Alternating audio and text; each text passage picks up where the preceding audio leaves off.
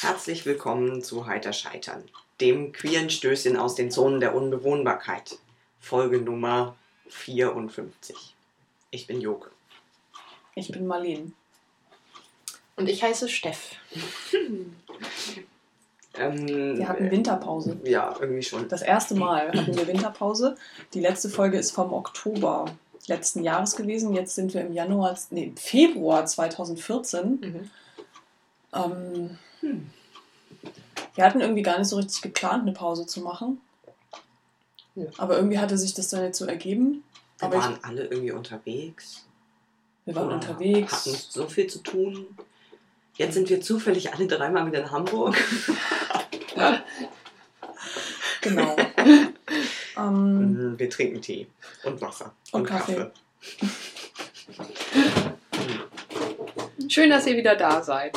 Schön, dass wir auch wieder da sind. Ja. Ich finde es auch ganz schön. ja, ich habe auch schon diverse Anfragen bekommen, was eigentlich mit Heiter Scheitern ist und überhaupt. Und Ich habe mich das auch schon gefragt. ja, ich wurde das von anderen gefragt. Ich wurde, ich habe mich das weder selbst gefragt, weil ich die Antwort wusste und wurde aber auch nie. Ich habe tatsächlich nichts mitbekommen. Also dadurch, dass über Twitter nicht gefragt wurde und auch jetzt in den Leute noch weiterhin toll kommentiert haben, obwohl wir weder darauf reagiert haben noch irgendwas Neues gemacht haben, war so okay. Kommt zwar gerade jetzt nichts Neues, aber läuft ja noch irgendwie. Das war ganz nett. Immer mal wieder wurden wir erwähnt auf Twitter. Also irgendwie war das, war das ganz nett. Das war wie immer eigentlich. Wir müssen eigentlich gar nicht mehr Nur ohne podcasten. Folgen. Oh, jetzt steigt uns der Ruhm zu Kopf hier. Vor allem der Ruhm. Vor allem der Ruhm. Ähm, Was trinken wir denn? weil wir auch irgendwie gar keinen, äh, weil wir auch jetzt irgendwie, wir können uns jetzt quasi selber nun auch nur noch zitieren, nur noch, weil wir ja jetzt, also wir müssen eigentlich keine Folgen mehr machen, wir werden kommentiert und erwähnt. Wir müssen uns auch gar keine, keine neuen Themen mehr ausdenken. Wir können uns einfach auf uns selber beziehen. Machen wir diesmal auch. Haben wir uns überlegt. Ja. Marlene ist also wieder in Hochform mit scheiß Überleitung. Ähm, Ist doch wow. ganz praktisch. Wir könnten noch so ein, so ein, ähm, so ein Shuffle-Tool einbauen und einfach dann immer so zufallsgenerierend äh, irgendeine Folge von uns so an den Anfang des Blogs immer Ach dann so. spülen. ich dachte so, So, dass so es halt immer-. Sodass immer was, ähm, Ah, dass immer mal wieder was äh, aktuell ist und dann das ist so Bewegung, wird sozusagen immer wieder so ein bisschen was hochgespült und dann kann das, kann das in den Kommentaren noch aktuell bearbeitet werden. So. Ähm, aber, Aber- manchmal sage ich schon auch, ganz du habe schon ganz viel Scheiß geredet, auch Ja. in den letzten Wir haben Jahren. ganz schön Kackscheiße-Folgen auch produziert. Ja, und? Die werden ja trotzdem gehört. Also die werden ja auch gehört, wenn wir es nicht hochspülen. Ja. Du meinst Mut, Mut zur eigenen Kackscheiße? Müssen wir sowieso, sonst Ja. müssten wir alle Folgen. Sonst müssen wir alle Löschen. Folgen löschen. Mhm. Das stimmt. Alle vielleicht nicht, aber wir Viele, müssen ja. einige löschen, ja. Ja, das stimmt. Ist halt ein Prozess auch, ne? Ähm, ich habe jetzt gerade überlegt, man könnte so samplen. So einfach Folgen samplen. miteinander mischen. Miteinander mischen, genau. So einfach mal so Zufall, Hm. so, so Aussagen nehmen so, und die zusammen mixen. Ich bin mir sicher, da würde irgendwas bei rauskommen, was auf irgendeiner Ebene Sinn ergibt. Zumindest vermeintlich. Hm. Ähm, okay, also, wir haben uns überlegt, dass wir ein Update machen und uns beziehen auf Folge 16 mit dem Titel Kinderüberraschung, die wir vor ziemlich genau vier Jahren, also im Januar 2010 haben wir die aufgenommen, Anfang Januar 2010, jetzt haben wir Anfang Februar 2014. Vier Jahre, was echt eine lange Zeit ist und ich sage ja immer, wenn man mir das damals gesagt hätte, ich hätte es nicht geglaubt. Also, wir wollen darüber sprechen, wie das eigentlich ist, so nach vier Jahren Familie sein Mhm. und Eltern sein, Ja, Weil- Pflegefamilie sein, ne? Pflegefamilie sein, ja. Weil wir sind immer noch zu viert. Mhm. Also, das Kind wohnt immer noch bei uns. Wir wohnen immer noch mit dem Kind zusammen. Wir sind immer noch eine Pflegefamilie. Genau, und ähm, da wir damals worüber ich mittlerweile wirklich sehr froh bin, eine Folge gemacht haben, eine Woche nachdem der bei uns eingezogen ist.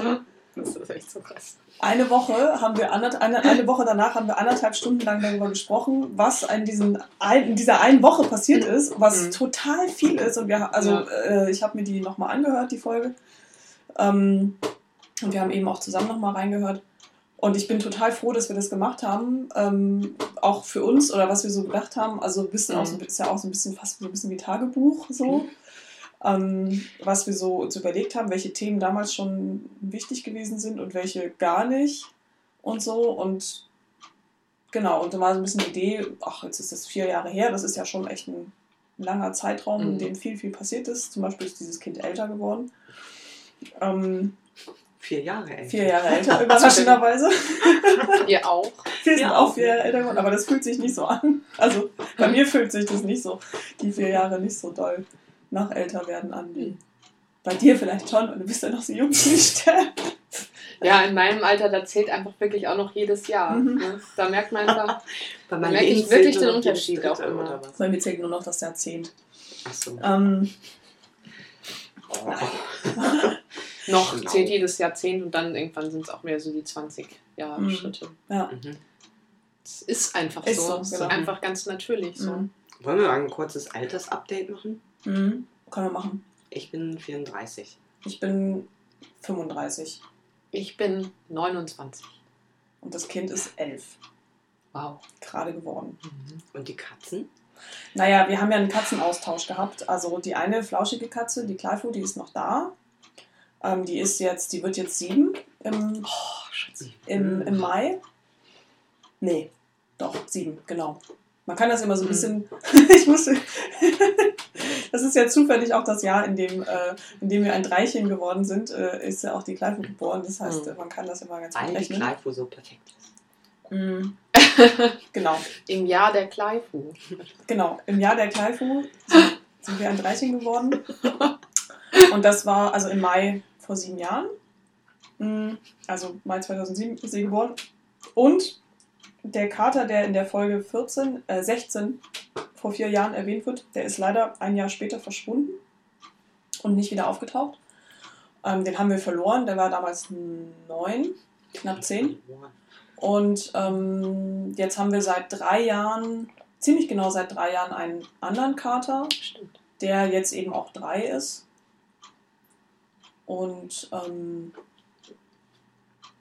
ja, jetzt halt irgendwie Teil der Familie ist. Und aber was so lustigerweise, was ich damals in der Folge sage über diesen, über meinen Kater, dass der so jeden Scheiß mit sich machen lässt und so. Das kann man von dem neuen Kater eigentlich auch sagen. Außer, dass der noch einen größeren Anteil daran hat, selber Scheiß zu bauen. Das stimmt, ja. Der ist ja auch noch und so. Also naja, also es gibt irgendwie, es gibt sozusagen als, als Update über, über die Familienkonstellation zu sagen, dass es einen neuen Kater gibt. Wir wohnen jetzt immer noch in der Wohnung, in die wir ziehen wollten in Folge 16. In Folge 16 sind wir gerade im letzten Monat in der alten Wohnung und dann sind wir umgezogen und in der Wohnung sind wir jetzt immer noch. Mhm. Da wohnen wir also jetzt auch seit vier Jahren. Hm. Genau, die Küche ist noch dieselbe, die Uhr ist noch dieselbe. Oh. Ja, Kühlschrank ist auch noch derselbe. Ja, das ist, glaube ich, schlimm eigentlich. nee, das ist aber nicht der, der in Folge 16 Nee, das da war. stimmt. Der war nicht in Folge Den haben wir- 16, Deswegen haben wir mit der Wohnung bekommen. Naja, also, genau. Ja. Ja. Hm. Hm. Wir hatten äh, im Vorfeld so ein bisschen darüber gesprochen, wie wir das machen mit so Anonymisierung. Mhm. Ähm, wir hatten uns damals in der Folge, da, also ich glaube relativ spontan, ohne dass wir da viel drüber geredet haben vorher, dafür entschieden, zwar über das Pronomen und Geschlecht zu erwähnen. Und es geht ja auch in der Folge ganz viel um Geschlecht und so, ähm, aber keinen Namen zu sagen. Hm. Und da wir ja auch in den ganzen, in der ganzen Zeit eigentlich, seitdem wir zusammenwohnen und zusammenleben, ähm, weil wir wohnen ja eigentlich gar nicht alle zusammen, das ist auch immer noch so, also wir, aber wir leben zusammen, ähm, haben wir uns, hat sich das irgendwie so ein, haben wir das von Anfang an so gemacht, dass wir so das Kind mit das Kind bezeichnet haben. Äh, und über Twitter auch immer mit diesem Hashtag Kind. Und wir hatten da so ein bisschen drüber geredet im Vorfeld jetzt zu dieser Folge, ähm, ob wir das eigentlich so beibehalten wollen. Weil da ja auch so Fragen nach Versächlichungen dranhängen. Also, dass uns auf der einen Seite irgendeine Art von Anonymisierung irgendwie wichtig ist, zumindest was so den Namen angeht, und auf der anderen Seite, wie kann man das machen, ohne dass, dass es so vielleicht so ein bisschen abwertend klingt. Und haben uns jetzt, glaube ich, ne, das, also wir haben uns so ein bisschen darauf geeinigt, dass, dass wir schon das Kind sagen weiter, aber auch einen Namen benutzen, wenn wir einen Namen benutzen. Und zwar einen Namen, den, der nicht im Pass steht, aber den er sich auch schon mal gewünscht hat als Namen. Ja. Und das Also- aber nicht mehr aktuell ist, dass er diesen Namen möchte und deswegen wir uns das jetzt borgen und mal testen, wie das so ist. Genau. Also ich wollte eigentlich, also ich würde eigentlich nicht so gerne weiterhin das Kind sagen, weil ich das tatsächlich, ich habe da inzwischen ein relativ großes Problem mit. Ich wurde das auch schon mehrfach gefragt von Leuten, warum wir das eigentlich sagen und finde es selbst adultistisch ziemlich, weil es einfach sehr, sehr deutlich so die Machtstrukturen raushängen lässt zwischen Erwachsenen und Kindern. Mm, Also ich würde es ungern weiterhin benutzen. Wir hatten uns jetzt im Vorfeld so ein bisschen darauf geeinigt, dass, ähm, dass jede, jeder die Bezeichnung erstmal nimmt, die sie er für passend hält. Aber wir hatten uns jetzt nicht darauf geeinigt, dass wir alle das Kind sagen. Nee, das stimmt. Auf jeden Fall, wie so vieles ist auch das im Wandel und irgendwie im Prozess. Mhm. Ja, nach wie vor ist es uns einfach wichtig, ähm, die Anonymität zu wahren. Solange er nicht selbst entscheidet, wo er hier in diesem Podcast tatsächlich mit Realnamen auftauchen möchte oder wie er da auftauchen möchte, ist das total okay. Ihn nicht bei seinem richtigen Namen zu nennen. Was ja auch ähm, im Übrigen total viele Eltern machen, wenn sie über ihre Kinder schreiben im Netz. Da wird ja meistens entweder ein, ein Fantasiebegriff genommen oder Initialen, Abkürzung oder sowas bei Texten. So, also es ist ja auch einfach so ein bisschen, eigentlich ist es ja auch so ein bisschen äh, stiller Konsens, zumindest für Leute, die so die sich, die da irgendwie sensibilisiert sind für, dass es Sinn macht, so ähm, eine Sphäre für Leute zu wahren, über die ich schreibe, aber die halt weder den Text selbst lesen können, noch den Inhalt sich erschließen können und erst in, der- in der ferneren Zukunft Mhm. äh, das selber lesen können und so. Oder eben hören. Was ich übrigens auch eine, eine spannende Ausgangsüberlegung finde für so einen Podcast, dass er das ja irgendwann in einer späteren Zukunft auch mal hören wird. Mhm. Vielleicht, eventuell, wenn er Lust drauf hat. Bestimmt. Der wird so feiern. Und sagen, hier, wir haben die letzten so und so viele Jahre über irgendwelchen Kram ins Internet gepustet. Hörst dir an. Und feiert. An seiner Stelle. Dann würde er wahrscheinlich immer ankommen, so, Juke, was du in der und der Folge gesagt hast. Äh, äh, rechtfertige dich. Äh, Ja, ähm, ich weiß gar nicht so genau, oh, das ist so viel. Also ich meine, das sind natürlich irgendwie so ein Vierjahres-Rundumschlag. vielleicht so ganz kurz, es geht der Name Bastian. Ja, Ach so, ja, ja. ich hätte den jetzt einfach. Okay. Wäre Ja. wahrscheinlich aufgefallen. Aber ja, passt ja. Ja, dann, also nicht, weil wenn wir sonst zu einem anderen Zeitpunkt einen Namen genannt hätten, dann hätte es ja auch sein können, dass es gerade sich nicht erschließt, dass wir gerade über ihn reden, Ja. sondern Das über stimmt. eine ganz andere Person. Deswegen. Naja, wir haben uns ja so Punkte gemacht. Ich finde es auch ein bisschen schwierig, gerade einzusteigen, weil vier Jahre so eine lange Zeit sind.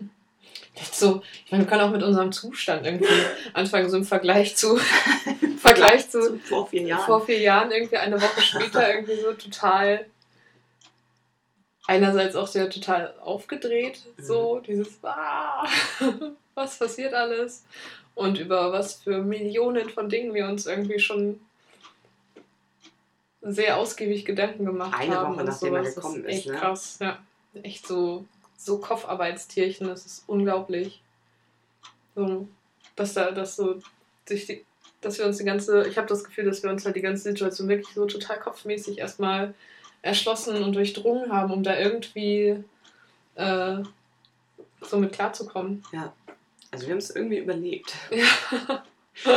Was auch gar nicht so abwegig ist, das so auszudrücken. Mhm. Ich habe, also wenn ich an diese Zeit zurückdenke, so gerade so an diese Anfangszeit, ähm, die ich auch schon sehr oft wieder erzählen musste, weil halt oft kommt die Frage, wie war das denn eigentlich damals und wie ist, also auch von, an, also, ne, von anderen Leuten, also jetzt nicht nur von, von dem Kind, sondern eben auch von, von, äh, von irgendwelchen Leuten. Ich habe jetzt gerade letztes Wochenende hat eine Freundin äh, mich gefragt, wie war denn das eigentlich damals so? Ich wusste gar nicht, dass die das nicht weiß. Mhm. So.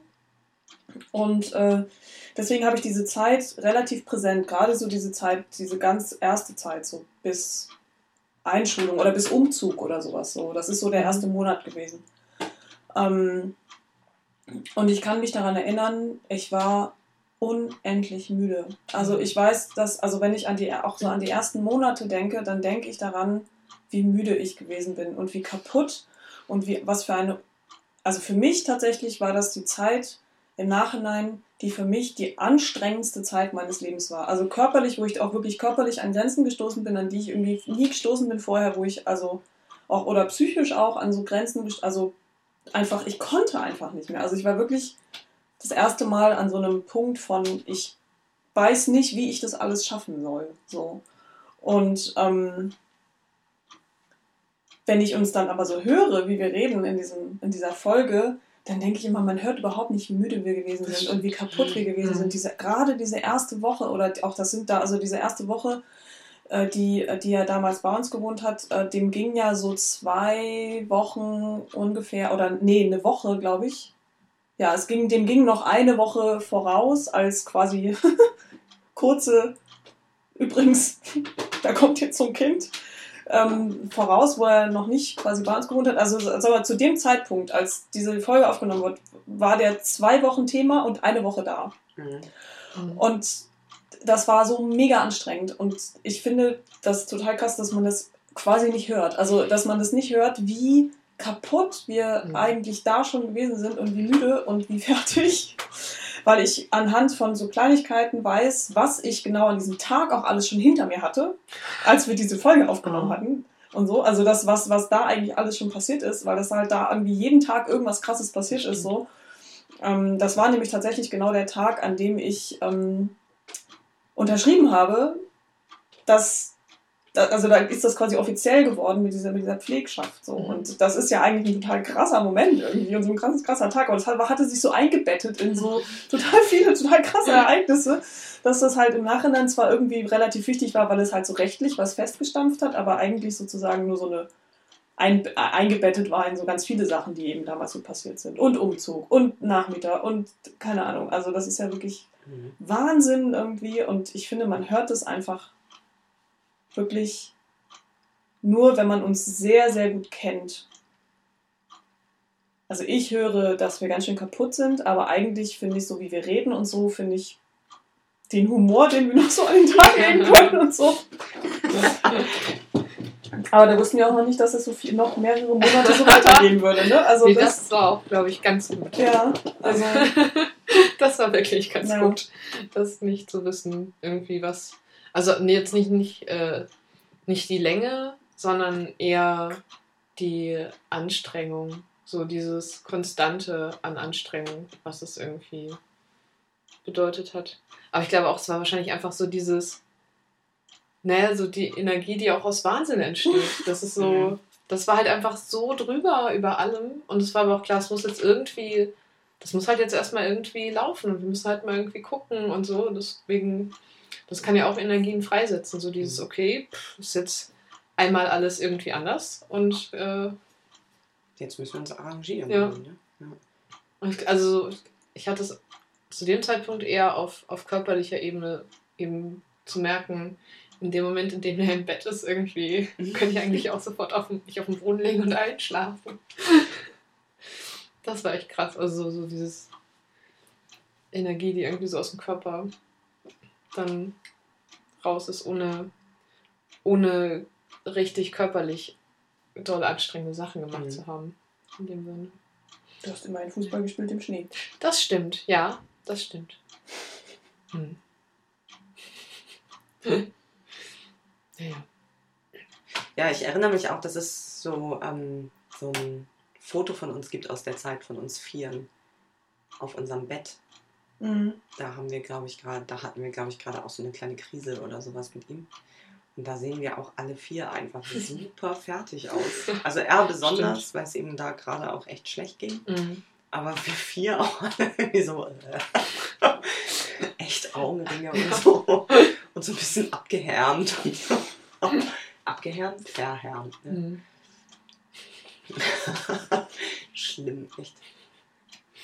Mhm. Ja. Ja, wie ist es denn dann weitergegangen? über, die, Jahre. Also ich habe, ähm, ich habe mir ist neulich mal aufgefallen, also ich würde sagen so, jetzt so als Info für die, die das jetzt hören, ich würde sagen, seit etwa ein Jahr oder so bemühen wir uns, glaube ich, mal mehr bei uns zu sein und uns mehr Energien zu holen und mehr darauf zu achten, dass wir uns nicht völlig kaputt machen in dieser Pflegesituation. Und das äh, für mich fühlt es sich so an, als würde das ähm, so langsam auch Früchte tragen. Und ich merke, dass ich häufig über so die Zeit, die wir jetzt so hinter uns haben, spreche in so Metaphern wie auf dem Zahnfleisch gehen und so. Und das ist echt, also ich habe das Mhm. Gefühl, das waren jetzt, es wurde jetzt in der letzten Zeit ein bisschen besser. Ich glaube, wir haben da tatsächlich relativ gut an unseren Umgangsstrategien gearbeitet. Aber ich habe das Gefühl, ich habe so vier Jahre hinter mir, die ich nicht nochmal haben will. Mhm. Ja, Die, Nee, waren, die haben mich, glaube ich, mindestens das Doppelte, wenn nicht mehr meiner Lebenszeit gekostet. Also Mhm.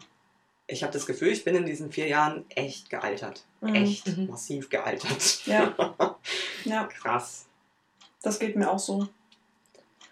Das, also, das, also diese, dieser Gedanke von, ich würde diese Jahre nicht nochmal so wiederholen können, das habe ich auch ganz Ja. doll so. Dieses äh, so, ähm, also ich, wenn ich, also was da an, an, an also wirklich an Energie und Kraft irgendwie reingeflossen ist, das könnte ich so nicht weitermachen. Das, das ist auch einer der Gründe, warum wir tatsächlich uns auch relativ doll angefangen haben zu bemühen, eben zu gucken, okay, wo kriegen wir denn unsere Kraft wieder her und wo kriegen wir Kraftreserven her und wie können wir uns darum kümmern, dass wir eben äh, nicht ähm, ausbluten. ähm, und äh, das liegt ja auch daran, dass, dass wir halt wirklich alle drei eigentlich gemerkt haben, dass wir das, also da, da, also ich muss sagen, darauf war ich auch nicht vorbereitet. Also darauf war ich wirklich nicht vorbereitet. Natürlich kann man sich das theoretisch vorstellen, dass das wahrscheinlich anstrengend wird, aber was es wirklich heißt, dass etwas so anstrengend ist, dass man ernsthaft darüber nachdenken muss, das geht so nicht weiter und ich Mhm. muss wirklich dringend was tun oder wir müssen was dringend was tun, ähm, um, um, da, äh, um da einen anderen Umgang zu finden mit. Äh, das das habe ich den Anfang des Satzes vergessen, den ich sagen wollte. Also ja, also das ist halt ähm, nicht ohne, dass es das halt nicht von ungefähr kommt, dass wir da auch angefangen haben, uns äh, sehr drum zu kümmern. So, weil eben, aber das muss man eben auch dazu sagen, und das ist auch ein Punkt, über den wir sprechen wollten. Ähm, wir hatten über einen sehr langen Zeitraum ähm, eine Situation, in der einfach überhaupt nicht klar gewesen ist, wie es eigentlich weitergeht Mhm. und wie lange diese Konstellation eigentlich so bestehen bleibt. Und genau genommen wissen wir es eigentlich auch immer noch nicht. Mhm. Wir haben mittlerweile einen anderen Umgang damit. Ähm, über dieses, äh, mit diesem, wir wissen es nicht, weil vier Jahre kann man nicht einfach wegwischen, was so an Erfahrung angeht Mhm. und auch so ähm, Wahrscheinlichkeiten und so. Aber wir hatten das sehr lange nicht. Und zwar über mehrere Jahre nicht. Und das ist wirklich etwas, das wird ja auch eigentlich immer gesagt als Lebensgrund, Lebensweisheit eigentlich von an allen möglichen Ecken und Enden, wenn es darum geht, äh, eine Situation, von der man nicht weiß, eine anstrengende Situation, von der man nicht weiß, wann sie vorbeigeht und wie es weitergeht, ist am anstrengendsten, weil es halt einfach, weil einem so, so eine Perspektive oder so ein Umgehen damit fehlt, wie es, da, da wird einem ganz viel weggenommen an Handlungsmöglichkeiten und an Umgangsstrategien und das ähm, hat uns, glaube ich, einfach schon sehr, sehr viel Kraft gekostet. Mhm. Ich würde sagen, dass halt diese, ähm, die Unsicherheit, im Prinzip so eine Zukunftsunsicherheit, die, ähm, die zwar erfassbar ist, also sowohl im Kopf als auch vom Gefühl her, die aber, um eben durch den Tag zu kommen oder durch die Woche zu kommen und durch den Monat zu kommen, halt ähm, ferngehalten werden muss, Mhm. um einfach nur um irgendwie noch gut gut agieren zu können. Also gut einfach irgendwie die,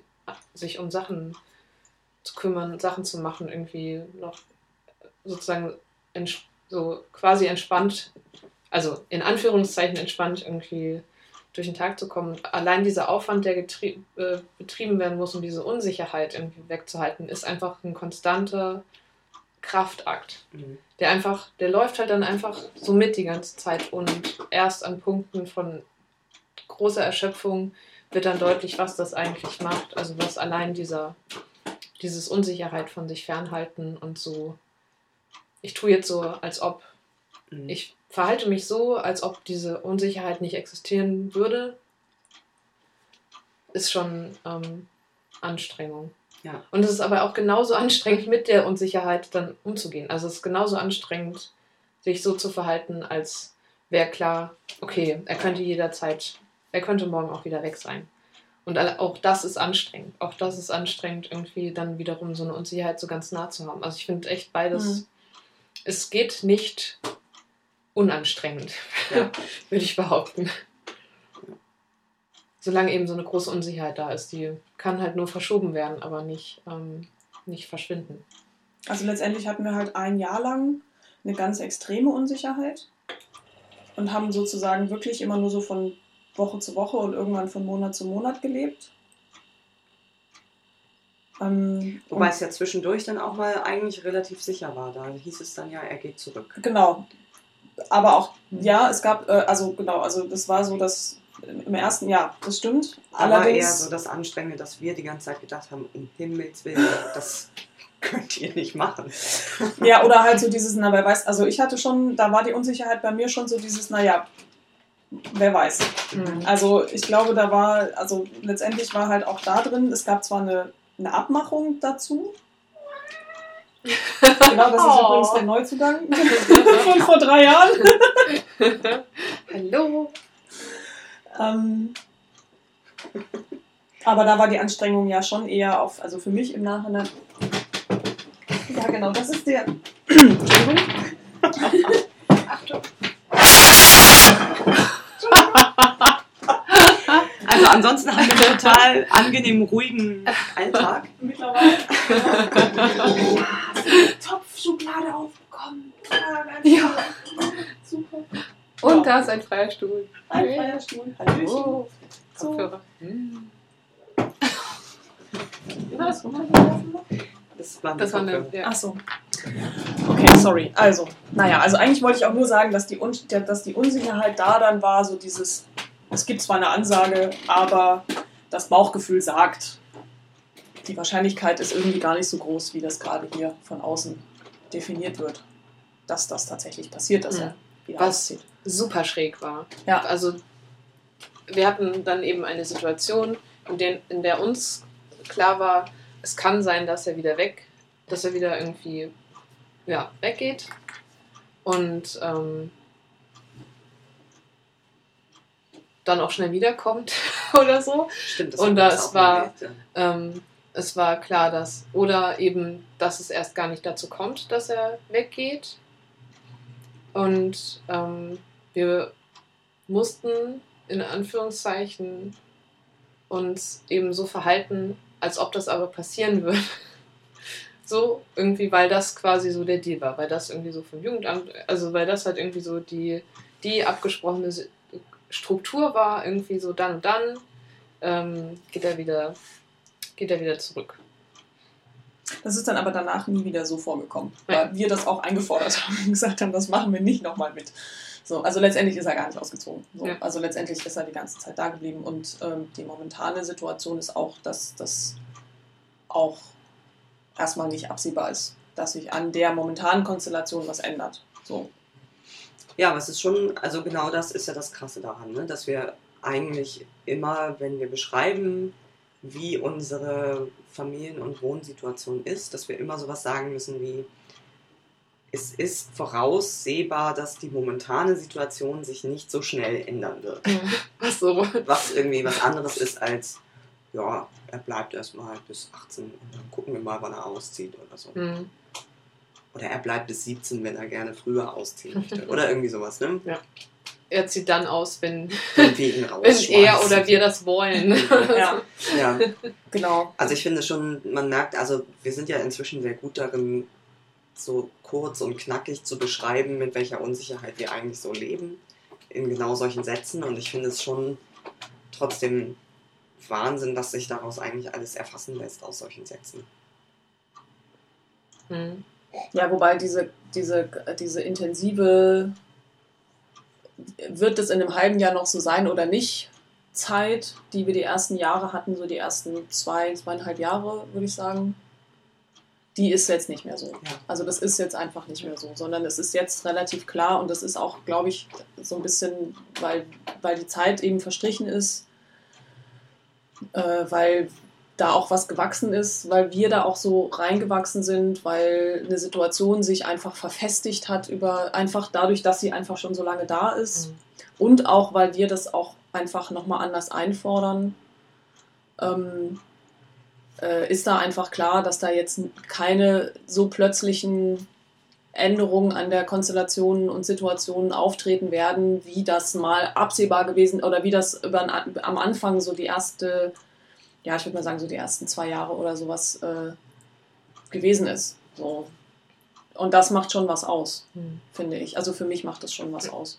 Also, also ich finde, es es ist immer noch sehr, sehr ähm, widersprüchlich. Also ich finde, es gibt, es, oder es gab bis jetzt, es gibt noch bis jetzt Widersprüche, aber die werden gerade weniger, ähm, die wir irgendwie in uns vereint haben Hm. bisher.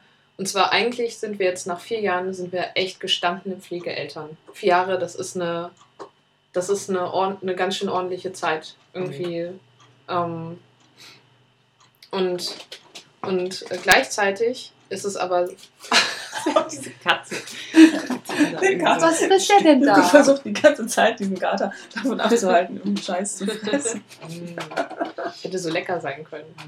Naja, also genau, wir sind irgendwie einerseits gestandene Pflegeeltern und andererseits sind wir jetzt alle vier als Pflegefamilie jetzt nach vier Jahren an den Punkt, uns damit auseinanderzusetzen, jede Person auf ihre Weise, ähm, dass das so ist. Also, dass, dass das jetzt das Ding ist und dass es nicht ein X äh, andere Existenzoptionen, die dann noch irgendwie rumschweben, sondern dieses so, wie es jetzt die letzten vier Jahre ist, wird es auch die nächsten, wird es auch die nächste Zeit sein. Außer vom Anstrengungsfaktor her. Nein, aber also aber ja, aber dieses Zusammen, also dieses Zusammenleben, dass es Mhm. erst, dass es ganze vier Jahre gedauert hat, um nicht, dass es jetzt schon angekommen ist, dass wir zusammenleben, sondern dass wir uns jetzt damit auseinandersetzen, dass wir als Familie zusammenleben. Mhm. So, und zwar so auf allen Ebenen. Weil es einfach immer so hoch und runter ging, dass das nicht möglich war. Das, und das finde ich einfach sehr, sehr krass. Also irgendwie zu merken, okay, wir haben irgendwie gemerkt, wir, ähm, wir haben irgendwie Bedürfnisse entwickelt, uns mit unserer Elternrolle nochmal anders auseinanderzusetzen. So. Bastian hat offensichtlich auch nochmal entschieden, sich mit, mit seiner Kind- und Pflegekindrolle nochmal irgendwie auseinanderzusetzen. So. Das, ähm, das finde ich schon, also ich finde es, ja, da fehlen mir schon so ein bisschen die Worte für und das ist aber auch sehr bezeichnend. Hm. Vier Jahre. Mhm. Das hat einfach mal Ja. rings vier Jahre gedauert. Ich finde halt, was ich ganz spannend finde daran ist, ähm, dass es, ich finde auch das ganz schwer zu verbalisieren und zu beschreiben. Ich konnte das auch die ganzen letzten Jahre sehr schwer beschreiben, was da eigentlich passiert. Ähm, ich würde gerne nochmal den Finger darauf legen, wie auch so ein System Pflege das so verunmöglicht. Mhm. Also ähm, ich hätte, ich würde schon sagen, dass auch das eben auch einer der großen Anstrengungsfaktoren ist in so einer Konstellation, dass es so ähm, wenig Klarheit gibt, wenig Perspektive. Und ähm, das zumindest in unserer, in unserer Situation, und ich denke mal, aber dafür, da sind wir nicht sehr selten, dass man sich das nehmen muss, dass man darauf bestehen muss und dass man sich das nehmen muss, weil es wird einem nicht gegeben. Es wird einem einfach, man muss wirklich selber sich das irgendwie nehmen und ähm, selber da einen Weg drin finden und weil das System äh, einem da eigentlich wenig, ähm, wenig an die Hand gibt, was so, ähm, geh mal damit um, dass du eine Verantwortung hast. Keine Ahnung wie lange, keine Ahnung wie intensiv. Ähm, das, also mit diesem Geh mal damit um, da wird einem wirklich, finde ich, wenig, ja, wird einem irgendwie wenig gegeben. So an, an Ausgleich, was das an Anstrengung irgendwie bedeutet. So. Ähm, das ist äh, ziemlich, ich finde das, ja, das ist ein bisschen schwammig ausgedrückt. Ich glaube, aber wenn mich so, also letztendlich sind halt diese Fragen, die natürlich all die Jahre immer wieder gekommen sind, über, also ne, die Fragen neben warum, äh, warum ist das Kind da, äh, war die nächste Frage immer, wie lange Mhm. und wie ist das, dass du das nicht weißt? So, oder so. Also das ist irgendwie, und das zeigt eigentlich auch schon, dass es wirklich eigentlich eine der zentralen Fragen ist, ähm, nach genau solchen Fragen wie Perspektive, Stabilität, Sicherheit und sowas alles. Und die Mhm. sind halt alle ähm, dadurch, dass diese Welt oder diese Gesellschaft, also da, so wie wir hier halt so leben, irgendwie diese Struktur einfach so nicht darauf ausgerichtet ist, dass so ein Kind oder außerhalb von so einem System von ein Kind wird geboren, wächst bei den Herkunftseltern auf und es gibt einfach überhaupt keine Diskussion darüber, dass das vielleicht anders sein könnte und dass andere Konstellationen sich ergeben könnten. Da gibt es da noch so leichte Abweichungen von Eltern sind getrennt. Wie ist das dann? Das, allein das hat ja schon mehrere Jahr, Jahrzehnte gedauert, bis das sozusagen mal irgendwie in so ein System eingebunden ist, weil das ist ja nicht so, dass es erst seit gestern passiert, dass irgendwie Kinder nicht, ne, also Ja. Kinder sind schon immer, haha, TM, irgendwie nicht in, bei ihren Herkunftseltern irgendwie aufgewachsen und trotzdem ist Mhm. es, dieses System geht so davon aus, dass das passiert und als einzige mögliche Abweichung davon, die akzeptiert ist oder unterstützt wird, gibt es eben dieses Eltern sind getrennt und Kind pendelt oder Kind besucht regelmäßig einen Elternteil oder sowas. Ähm, aber sonst gibt es da eigentlich wenig, ähm, wenig Alternativen dazu. Und alles, was davon abweicht, wenn man in etwas lebt, was davon abweicht, dann ist es einfach mega anstrengend, weil man sozusagen wirklich da wenig, ähm, wenig an die Hand bekommt und es ähm, sich da irgendwie durchwursteln muss. Ich glaube, anders, glaube, anders kann ich das, glaube ich, gerade gar nicht formulieren. Ich glaube, es war sehr kryptisch. Vielleicht können wir da noch mal so ein bisschen, Ja. einfach so ein bisschen genauer Ja, mach mal. reingehen. Mir fällt das gerade schwer. Ich habe eben noch gedacht, ähm, vorhin als du, Steff, das erzählt hast, dass es bei uns immer so hoch und runter geht. Ob das vielleicht auch schon zu ähm, voraussetzungsvoll ist für Leute, die gar nicht wissen, was Pflege so bedeuten kann. Ja. Was bei uns auch. eigentlich so Alltag ist. Mhm. Und das Also ist, was- ja, Was heißt das denn, wenn es bei uns hoch und runter geht? Kannst Ähm, du da einfach ja. noch mal ein bisschen. das stimmt. Ich hatte auch, also ähm, ich hatte auch lustigerweise nochmal von einer anderen Richtung auch einen Ja. gleichen Gedanken und zwar, also ich, ich kann da gleich so, achso, du wolltest noch was sagen? Ja, ich überlege halt gerade, also ich glaube einerseits, wir sind halt wir sind jetzt seit vier Jahren drin in diesem System Pflege und so und wir kennen uns relativ gut aus und wir wissen auch, was wir meinen, wenn wir über so Allgemeinplätze sprechen, wie wir sind ausgelaugt und es geht hoch und runter oder es gibt keine Sicherheit und so. Und ich glaube, das ist aber sehr schwer nachzuvollziehen für Leute, die einfach mit Pflege speziell keine Erfahrung haben oder wenig mhm. Erfahrung haben oder sich darunter wenig vorstellen können. Und gleichzeitig finde ich es aber auch wichtig zu gucken, wie wir das so erklären können, dass wir halt nicht über äh, Privatheitsgrenzen jetzt der ja. jeweiligen mhm. Beteiligten mhm. rübergehen. Ja. Müssen wir mal gucken, vielleicht kriegen wir da jetzt irgendwie. Genau, da habe ich, glaube ich, einen ganz, da habe ich nämlich einen strukturellen Aspekt, nämlich, mhm. weil ähm, das Bezeichnende ist nämlich, dass, wir, dass, ich pauschalisiere an dieser Stelle mal, dass man sich nicht erklären kann ähm, in, als Pflegestelle in einem sozialen Setting, in dem es nicht normal ist und nicht bekannt ist, ähm, was Pflegesituationen angeht, mhm. wenn Leute damit nicht persönliche Erfahrungen gemacht haben.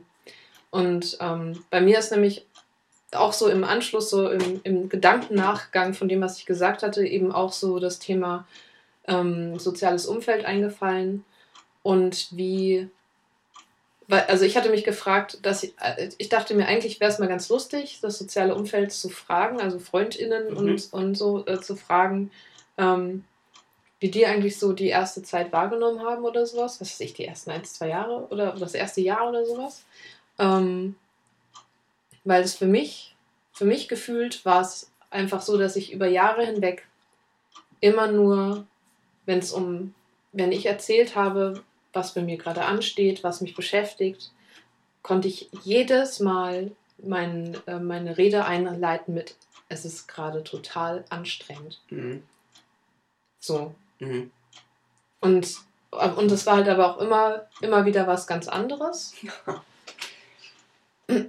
und, ähm, und also ich habe auch gemerkt, dass ich da echt so ein bisschen dran verzweifle und auch manchmal dann manchmal gar keine Lust hatte, drüber zu, dann noch zu reden, weil es einfach ein so, ich habe keine Lust schon wieder zu sagen, es ist total anstrengend, weil dadurch irgendwie die quasi die Tragik dahinter auch gar irgendwann ja verloren geht, wenn du nur ja, noch ja.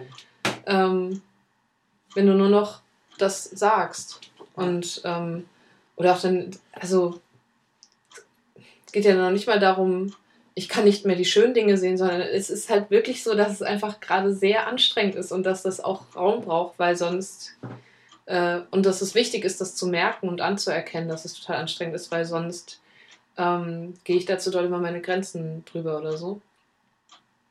Okay, das nochmal ein bisschen konkreter zu machen, ist, ähm, dass es, glaube ich, einfach super viele Aspekte gibt in Pflegesituationen, die mal gleichzeitig und mal unterschiedlich reinspielen können. Also, es irgendwie, ich lebe mit einem Kind zusammen, was irgendwie verschiedenste ähm, scheiß schon in jungen Jahren irgendwie gesammelt hat und scheiß Selbstverständlichkeiten irgendwie mitgenommen hat. Und dass sich das alles auch in Verhalten, in alltäglichen Miteinander, in Fragen von, wie kann ich Bindungen mit, mit meiner Umwelt eingehen, was bedeutet Vertrauen, und sowas. Da dreht sich total viel drum und das ist einfach, ähm, je nachdem, auch wie gut oder wie schlecht es ihm geht, ähm, macht das einfach unseren Alltag aus. Also mhm. macht, weil es einfach dann unser Miteinander prägt, ob wir gerade ähm, sehr viel diskutieren miteinander, ob wir irgendwie ähm,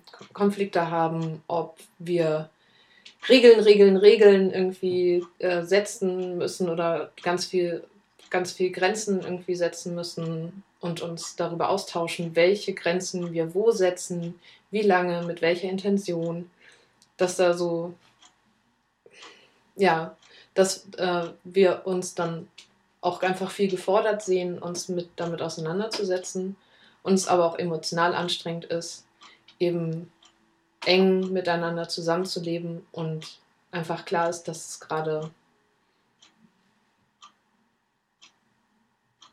Nee, dass das dann zum Beispiel für ein Kind in einer unsicheren Situation halt auch bestimmte Verhaltensweisen gibt, damit einen Umgang zu finden. Und dass dieser Umgang mit einer unsicheren Situation nicht immer besonders harmoniefördernd ist. so. Das wäre jetzt mal so ein Punkt, der mir Ja. einfällt. Ja, ich steige da mal, ähm, Mhm. ich gehe mal darauf weiter ein. Was ich daran zum Beispiel super anstrengend finde, ist, ähm, also ich denke schon, ähm, dass wir da eine spezielle Situation haben. Die Katze denkt es auch. Ja. Ähm, was, was ich daran super anstrengend finde, ist erstens, dass sich die Sachen wiederholen. Also, dass wir wirklich seit vier Jahren immer wieder auch die gleichen Themen durchkauen. Immer wieder, halt immer mit unterschiedlichen Intensitäten und an unterschiedlichen Auslösern entlang. Aber wir haben immer wieder die gleichen Themen von Vertrauen oder Loyalität oder Bindung oder sowas. Verletzungen oder wo gehöre ich hin oder solche Sachen. Und was ich daran außerdem richtig anstrengend finde, ist halt, dass ähm, dadurch, dass wir halt wenig Kontakt, also wir haben sowieso wenig Kontakt zu, wir haben eigentlich gar keinen Kontakt zu Eltern, anderen Eltern, bis auf so KlassenfreundInnen, aber mit denen haben wir ja nicht viel, viel Kontakt irgendwie. Und die wenigen Kontakte, die wir dann aber mal zwischendurch haben, sind ja mit Eltern, die halt keine Pflegeeltern sind, sondern halt leibliche Eltern in anderen Familienzusammenhängen, die eventuell, ich drücke es jetzt mal vorsichtig aus, nicht so viel Erfahrung mit Trauma haben, zum Beispiel. Und die dann zum Beispiel, wenn ich Sachen erzähle, sehr häufig, oh, das ist nochmal speziell, ähm, nicht nur, dass wir irgendwie mit, mit Eltern Kontakt haben, die jetzt zum Beispiel Bastians KlassenkameradInnen bei sich haben, ähm, sondern wenn wir Kontakt mit Eltern haben, dann haben wir häufig halt ja auch Kontakt mit eher linken, eher alternativen Eltern, ähm, die sehr, sehr spezielle Ideen von Zusammenleben mit Kindern haben und spezielle Wünsche daran, wie Kinder aufwachsen sollen und spezielle Vorstellungen davon, was Kinder dürfen und wie viel Freiheiten man ihnen lässt und wie so das Verhältnis zwischen Erwachsenen und Kindern sein soll und so. Also Stichwort Adultismus zum Beispiel auch. Also wie, wie man für Kinder irgendwie ein möglichst ähm, faires Umfeld schafft, in dem die sich möglichst gut entwickeln können und wenig in ihren Rechten beschränkt werden und so weiter. Also dass, dass zum Beispiel auch so, so unter den Erwachsenen, die dann Verantwortung übernehmen für Kinder, ein Bewusstsein dafür da ist, welche Ungleichheiten in dieser, in dieser Gesellschaft Kinder so erleben und wie man damit vielleicht auch so, welche Ungleichheitsstrukturen es da gibt und wie man damit vielleicht auch alternativ umgehen kann. Mm. Und ich habe an jedem dieser Punkte immer wieder das Gefühl, wenn ich was erzähle aus unserer Pflegesituation, dann ecke ich total an, weil wir aufgrund von Traumatisierung andere Strategien fahren müssen und aufgrund von wiederholenden, sich immer wieder wiederholenden ähm, Bindungssituationen oder halt irgendwie Familienbildungssituationen andere Sachen machen müssen, andere Voraussetzungen haben, mit anderen Vorzeichen umgehen müssen, als das in anderen Familien so stattfindet, habe ich häufig das Gefühl, dass dann mir auch so komplett abgesprochen wird, dass das eigentlich okay ist, was ich mache. Hm. Also, dass ich dann so merke, ich erzähle dann irgendwas und dann wird schon schnell klar so, boah, ihr habt aber krasse Regeln. Hm. Oder, Das wird streng. boah, ihr seid ganz schön streng. streng. Mhm. Der darf ja wenig. Mhm. Oder so. Hm. Solche Sachen. Oder halt einfach irgendwie, hm, okay, das würde ich, also bei mir geht es halt anders. Hm. Oder allein schon, was ich auch einfach super anstrengend finde, ist zu merken, wie viel eigentlich möglich ist in anderen Familien, Oh, ja. was bei uns einfach strukturell nicht möglich ist, weil Bastian bestimmte Sachen nicht mitgekriegt hat, erst später gelernt hat. Da einfach echt einfach durch diverse, diversen Scheiß einfach ähm, benachteiligt ist anderen Kindern gegenüber in bestimmten Familienzusammenhängen. Und ähm, wie selbstverständlich das aber ist, dass Familie aber so ist und dass Kinder aber in dem Alter so und so sind und dass die die und die Sachen können Mhm. und dass die auch, dass man mit denen auch so und so reden kann und dass diese und jene Situationen halt vorkommen und so, aber bei uns halt nicht. Hm. Und das macht ja nicht nur so, ein Auf, so eine Aufmerksamkeit, so, hm, okay, warum nicht? Was macht ihr denn, dass das nicht vorkommt? Was macht ihr denn da falsch oder so, sondern es zeigt halt auch gleichzeitig mir immer wieder, wie besonders eigentlich unsere Situation ist und wie, wenn man das unter so, also das möchte ich nicht, aber das geht ja halt manchmal schnell, wenn man, wenn man in solchen, wenn man immer wieder mit sowas konfrontiert wird, wenn man dann irgendwie so in so Normen reinrutscht, dann haben wir hier ein, ein relativ defizitäres Familienbild sozusagen. Mhm. Also da fehlt einfach an vielen Stellen was und vieles geht schief und vieles ist nicht so super wie irgendwie woanders und und das finde ich echt schwierig, dagegen anzuarbeiten. Und zwar Mhm. sowohl für mich als auch ja dann gleichzeitig irgendwie für ihn dann immer auch so diesen Raum aufrechtzuerhalten, so es ist total okay. Es ist echt okay, auch wenn du das jetzt noch nicht kannst, auch wenn irgendwie um uns rum offensichtlich die Familienverhältnisse ganz anders aussehen und viel in so Kinderaugen vielleicht auch viel heiler sind oder so. Es ist echt alles okay. Es liegt nicht an dir, es liegt nicht an uns. Aber es ist irgendwie, ich finde es extrem schwierig. Das war jetzt ein langer Exkurs. Ja, aber tu, äh, Ja, für gut. total gut erklärt. Ja. ja. Ähm, Mhm. Ich möchte nochmal, also ich habe gerade so den Impuls, wann, also ähm, ich habe ja, ich habe gestern äh, diese Folge gehört, diese Folge von vor vier Jahren. Und mein erster Gedanke von, also ich empfehle, ich weiß nicht, ob das mittlerweile schon klar geworden ist, wir empfehlen sehr, diese Folge nochmal zu hören. Also wir, wir beziehen uns da jetzt, glaube ich, ganz schön viel auch drauf, oder ich beziehe mich da jetzt auch nochmal ganz schön doll drauf. Der Gedanke, den ich hatte, und das ist tatsächlich was, was im Alltag mir tatsächlich nicht so oft passiert, was jetzt, weiß ich gar nicht, ob das so ungewöhnlich ist.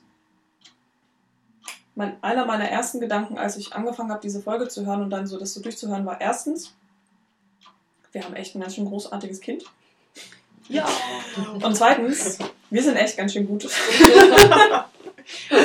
also wirklich, also das ist halt was, was im Alltag, ne, das passiert ja irgendwie wirklich so selten, dass, dass also wenn ich die, die Momente, in denen ich irgendwie das Gefühl habe, ich gehe unter, ich schaffe das nicht, ich kann das nicht, ich habe keinen Bock, ich finde keine Freude darin und so weiter, die sind so oft ähm, viel öfter, als ich mir das jemals erhofft und gewünscht habe. Ähm, das finde ich auch total schade und ähm, würde mir das wirklich wünschen, dass das, ähm, oder ich suche da, also ich merke auch, dass ich intensiv danach suche, da ähm, ein anderes, also was ich tun kann, um, um da auch mehr, ähm, mehr Qualität und mehr Positives in diese ganze Situation eben reinzubringen, eben weil wirklich, wenn, wenn, ne, wenn ich auf die letzten vier Jahre gucke, dann sehe ich vor allem Anstrengungen.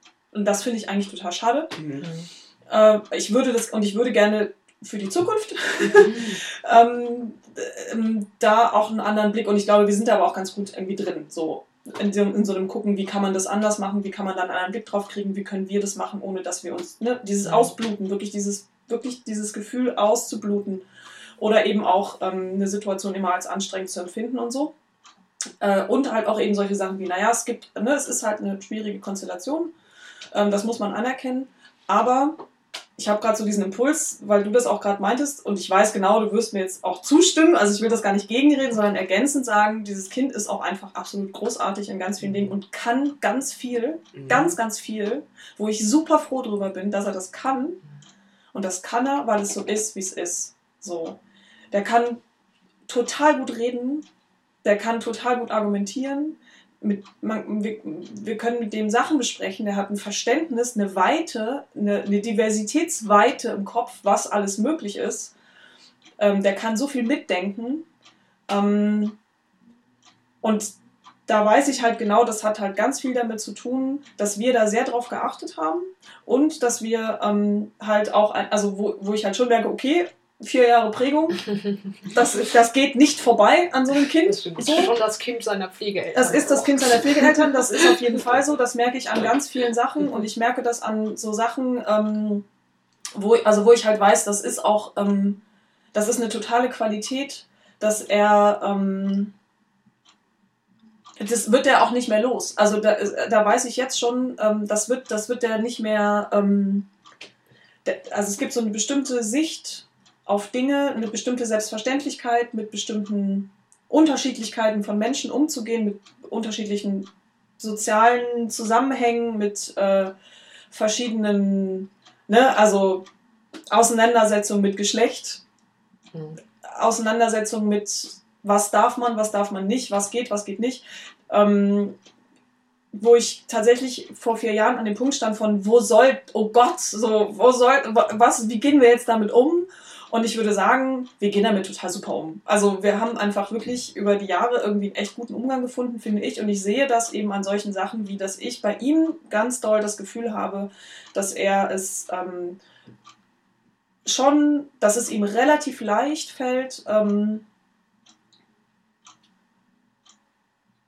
oder leichter als anderen Kindern äh, in, in, so in, in seinem Alter oder anderen Kindern äh, mit, ähm, mit so Fragen nach ähm, oder mit so Grenzen von Geschlechtlichkeit umzugehen oder sowas. Also ähm, ich sehe ihn da selten verzweifeln oder so. Ich weiß nicht, wie das wird, wenn da nochmal mehr Pubertät reinkommt, so. Aber ähm, so ein, ich merke, ich merke da wenig Frust bei ihm und ich merke, ähm, was so dieses Ding angeht von ähm, ich kann das ganz schwer beschreiben. Ich glaube, ich, ich, was ich so meine, ist so, so wenig Frustration darüber, wie ähm, was so Persönlichkeitsentwicklung angeht oder sowas. Oder was so Wünsche, wie denn so, was, worauf man denn gerade so Bock hat und was einen denn gerade so interessiert angeht oder sowas. Also, mm, und da ist er schon, finde ich, ähm, sehr, da hat er auch Lust, sich mit auseinanderzusetzen. Also da ist er sehr ähm, fit einfach, was das angeht. So. An anderen Stellen ist er halt, ne, an anderen Stellen gibt es halt Sachen, die, auf, die da sehr, ähm, ähm, was halt, was du halt auch gemeint hast, Jucke, das ist halt sehr, ähm, da ist er halt sehr frustriert auch. Oder dann merke ich halt einen großen Frust, eben weil die Konstellation so ist, wie sie ist und weil halt die Geschichte so ist, wie sie ist. Aber ähm, die Konstellation und die Geschichte und die Situation führt halt auch an einer anderen Stelle zu einer, wie ich finde, echt ziemlich großen Weite, was so, also so, wie nennt man das denn, so geistige Weite oder sowas? Also so, mhm. ähm, ja. Mhm. Und das, das finde ich schon, also das finde ich echt super. Also das finde ich auch echt toll an ihm, dass er das. Da bin ich wirklich froh drum. Weil das halt auch auf einer bestimmten Ebene so ein Miteinander echt angenehm macht. Mhm. Ja. Das merke ich halt dann immer, wenn dann mal hier so Kinder sind in dem Alter und was so deren Selbstverständlichkeiten sind und was so deren Umgang ist und so und wie die so, was die so für Themen haben und so und und dass ich da zum Beispiel ganz bestimmte Sachen gar nicht voraussetzen kann.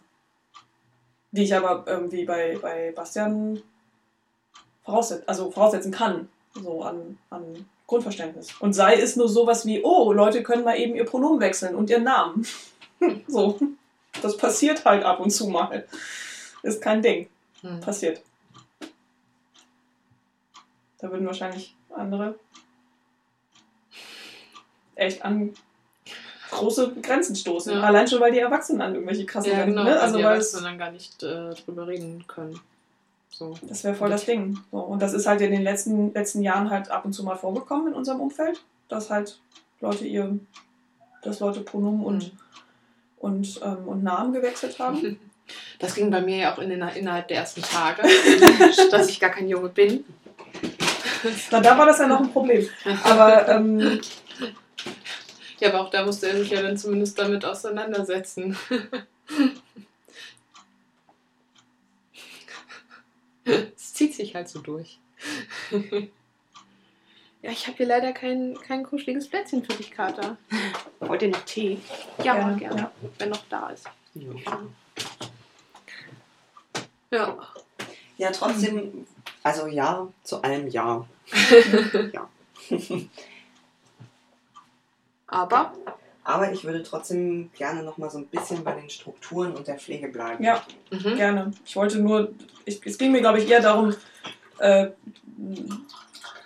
dieses Gefühl auszudrücken von, was ich hatte als, als, ähm, als ich diesen Podcast gehört habe, Mhm. vor ähm, letzten, letzten, äh, also gestern Abend, ähm,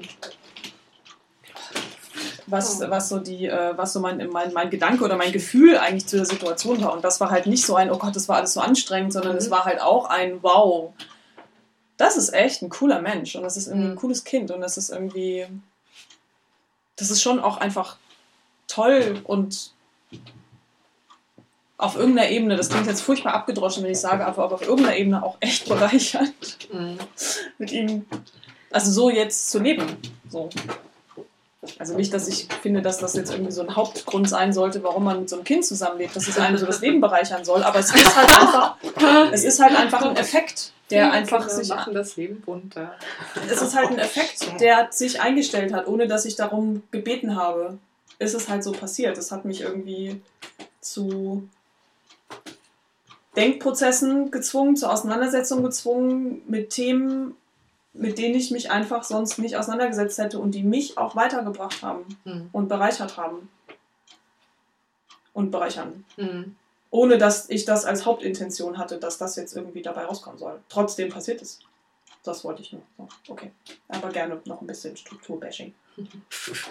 Stimmt, aber das ist der, der Slogan der Pflegeelternschule, ne? In Berlin. Also nicht von der Pflegeelternschule, sondern das ist diese Initiative, das Initiative äh, von, vom Berliner Jugendamt für, also so um Pflegestellen anzuwerben quasi, um zukünftige Pflegeeltern anzusprechen. Pflegekinder machen das Leben bunt. Als ich das erste Mal gesehen hatte. Wow! Also, falls ihr das, ähm, falls ihr das jetzt noch nicht so zwischen den Zeilen mithören konntet, wir geben so unterschwellig hier Tipps an Pflegeeltern und vor allem werdende Pflegeeltern raus. Das, die ersten wären jetzt gewesen Perspektivklärung, schnell, Perspektivklärung, Perspektivklärung. Die zweite wäre gewesen ähm,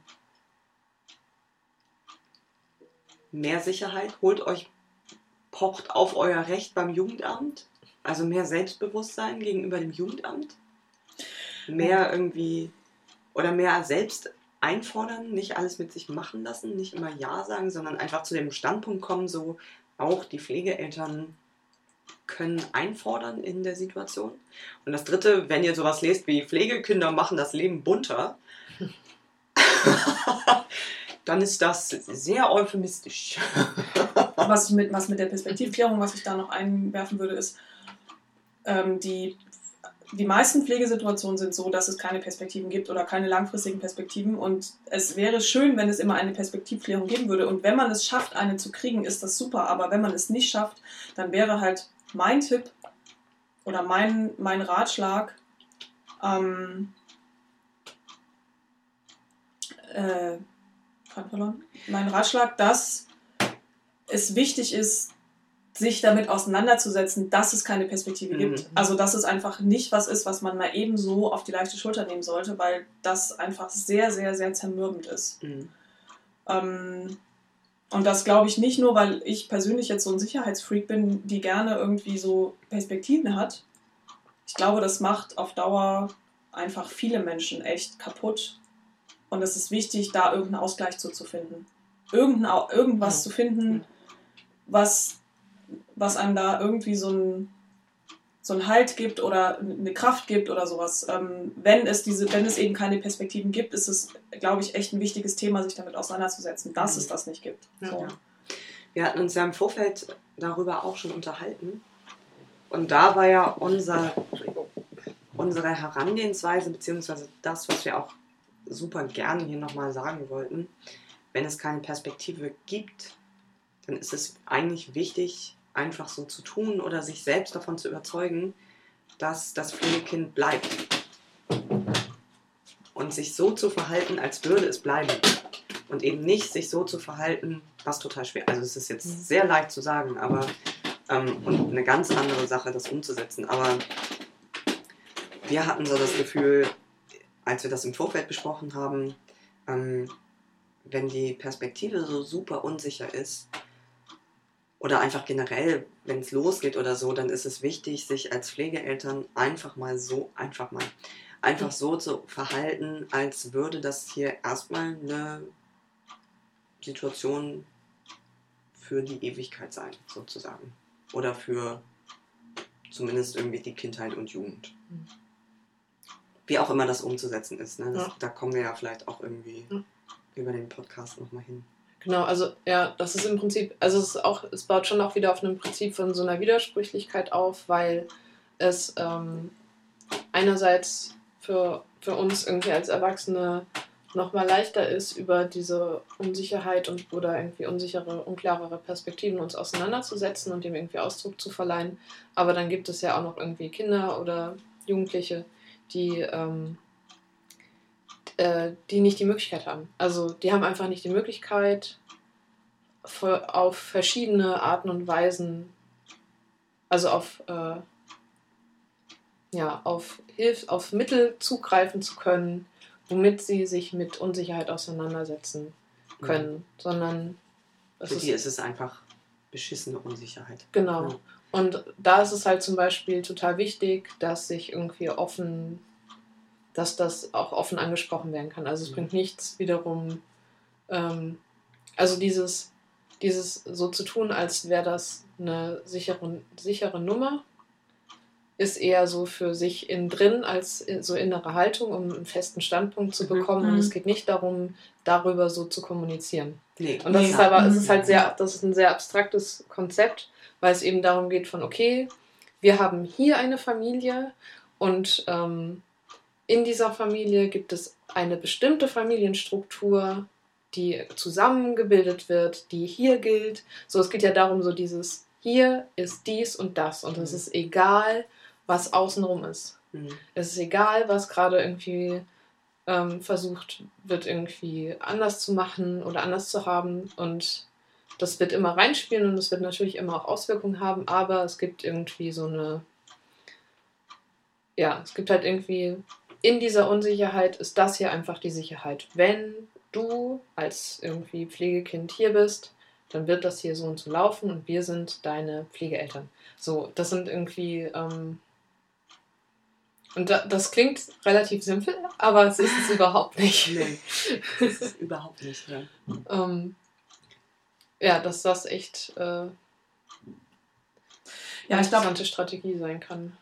ähm, was, also um das nochmal so ein bisschen zu unterfüttern mit so praktischen Sachen, Mhm. ähm, so eine Frage, die da zum Beispiel sehr dagegen spielt, oder ähm, ähm, ist halt zum Beispiel die Frage danach, ähm, wie viel oder wenig Bindung oder gibt es eigentlich zu Herkunftseltern und wie, ähm, wie inwieweit ist es die Aufgabe der Pflegefamilie oder der Pflegeeltern, ähm, da Sachen zu stützen, Sachen zu unterstützen, Sachen kritisch zu hinterfragen und so weiter und so fort. Und allein diese Frage, die ja sehr zentral ist bei allen Pflegekindern, ähm, ist halt äh, was, was halt total ähm, gegenspielt gegen so ein Hier und Jetzt. Das ist die Familie, Mhm. das sind die Strukturen, weil ähm, es halt immer noch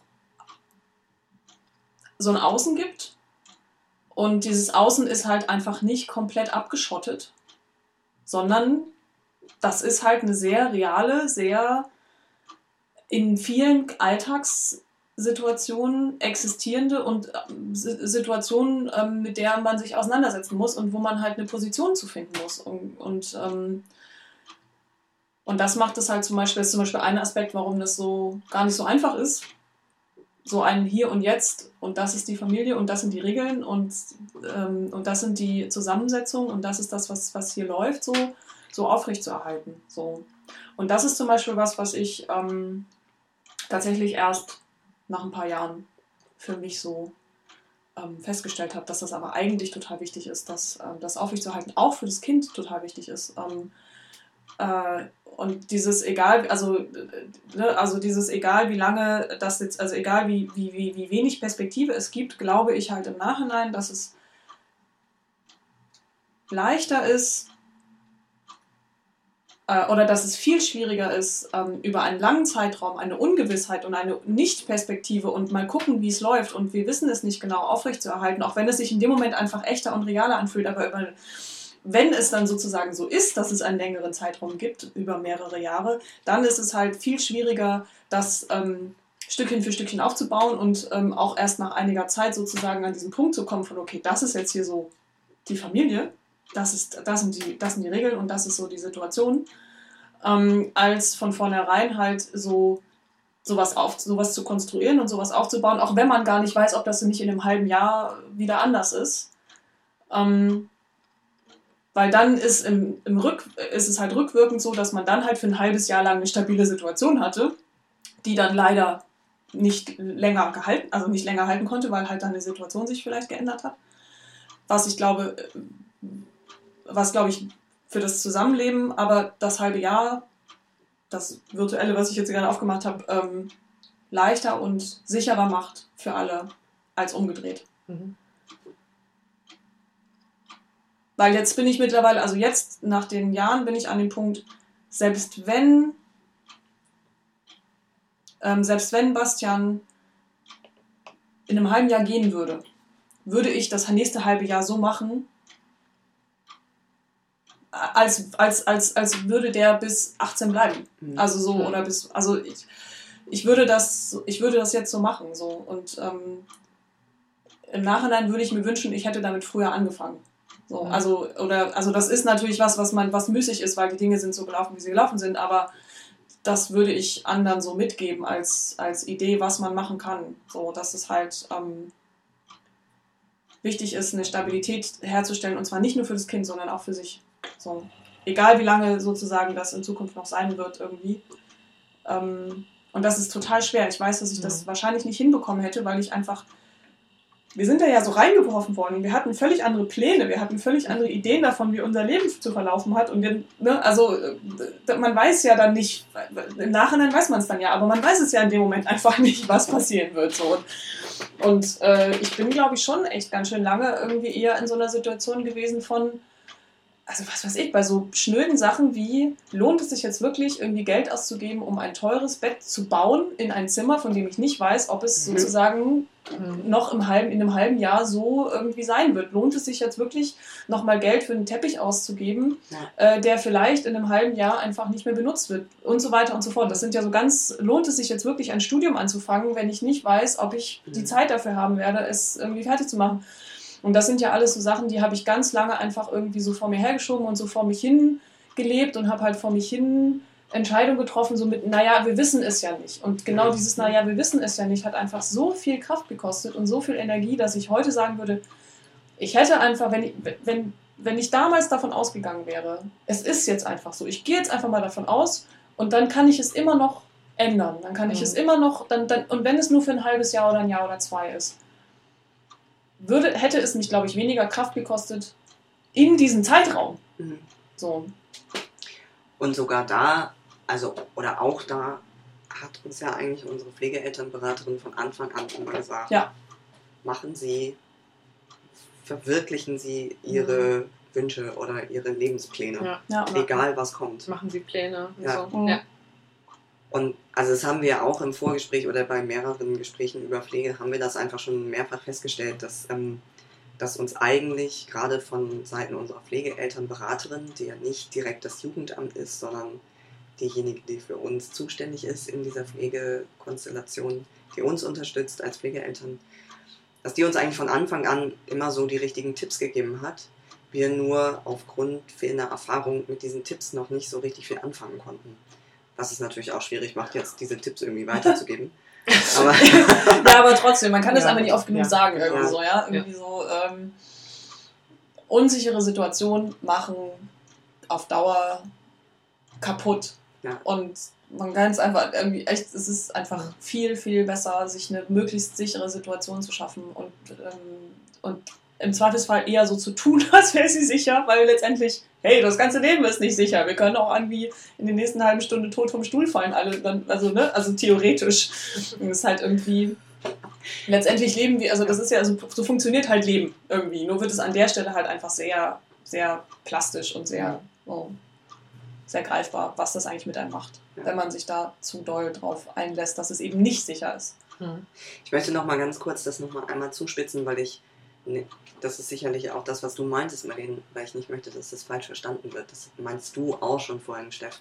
Also dieses sich eine situ sichere Situation in einer unsicheren Situation schaffen, dadurch, dass man so tut, als wäre sie sicher, heißt nicht, dass wir jetzt hier immer sitzen und so tun, als wäre alles geklärt und so, sondern ähm, wir kommunizieren schon mit Bastian darüber, dass auch wir nicht wissen, wie es weitergeht, dass auch wir nicht wissen, ob das nächste Wochenende stattfindet oder nicht, das nächste Besuchswochenende stattfindet oder nicht, dass auch wir nicht wissen, ob er in zwei Jahren zurückzieht zu seiner Herkunftsfamilie oder nicht.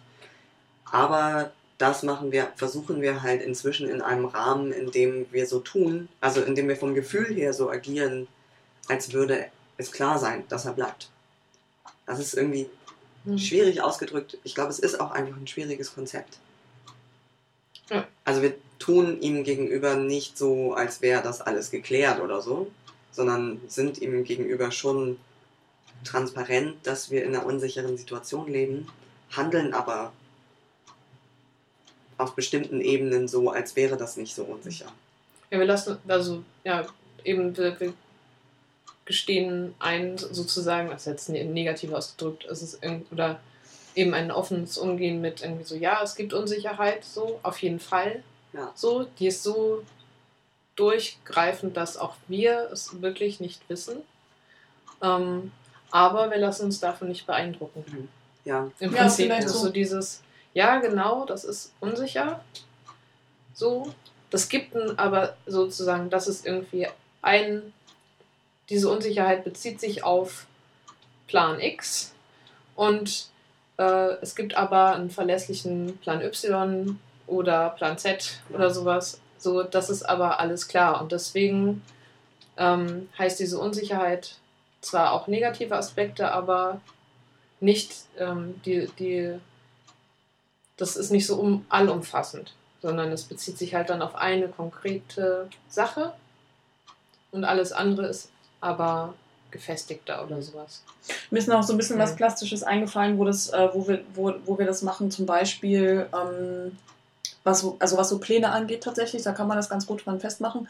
Ich gehe davon aus, äh, sowas wie, wenn ich sowas wie eine Urlaubsplanung mache, dann gehe ich davon aus, dass, dass wir als Familie in irgendeiner Form Urlaub machen werden. So, sowas zum Beispiel. Also, ne, obwohl wir das theoretisch mhm. Oder rechtlich sozusagen nicht wissen. So. Mhm.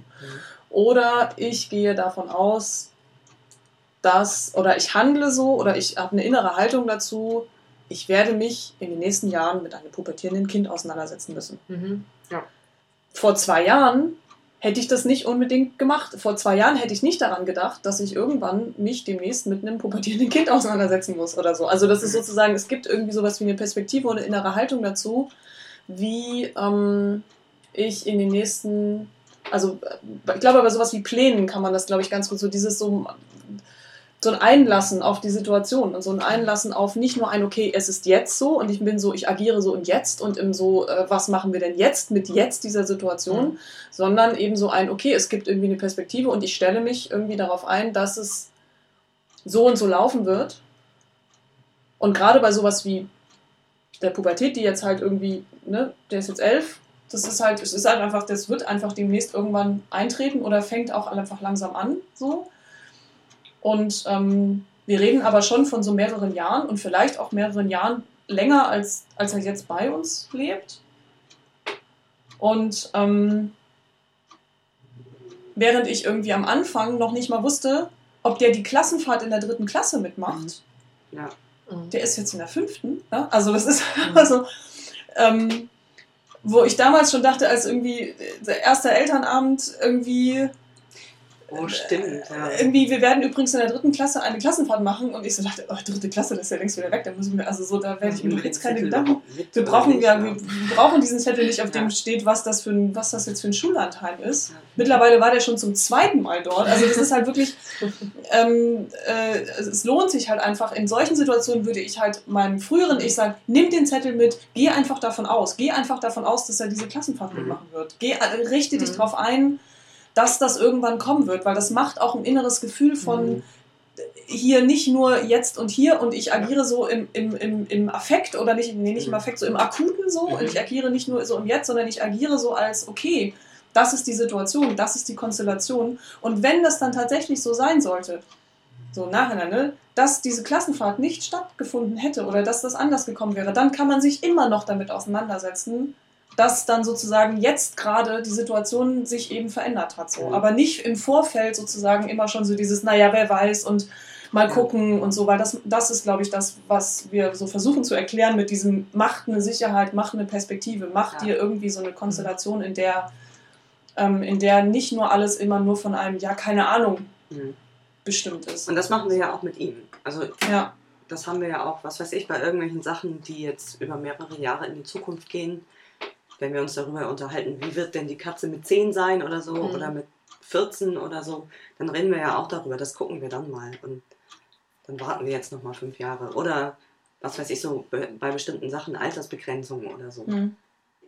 Spiele ab 16 gucken wir dann mal, wenn du 16 bist.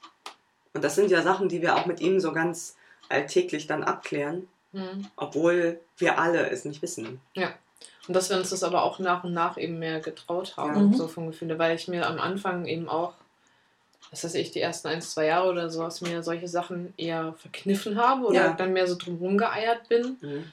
und dann eben so dieses, ja, genau, und das ist dann ein Thema, wenn wir irgendwie uns zu dem Zeitpunkt irgendwie in der Konstellation befinden, werden wir uns genau dann damit auseinandersetzen. Ja. Punkt. Das ist dann einfach, ja genau, aber dass es auch wichtig ist, um so eine Ne, Sprache ist ja auch äh, Macht und bla, so. Sprache macht Welt. Mhm. World Ding Ding.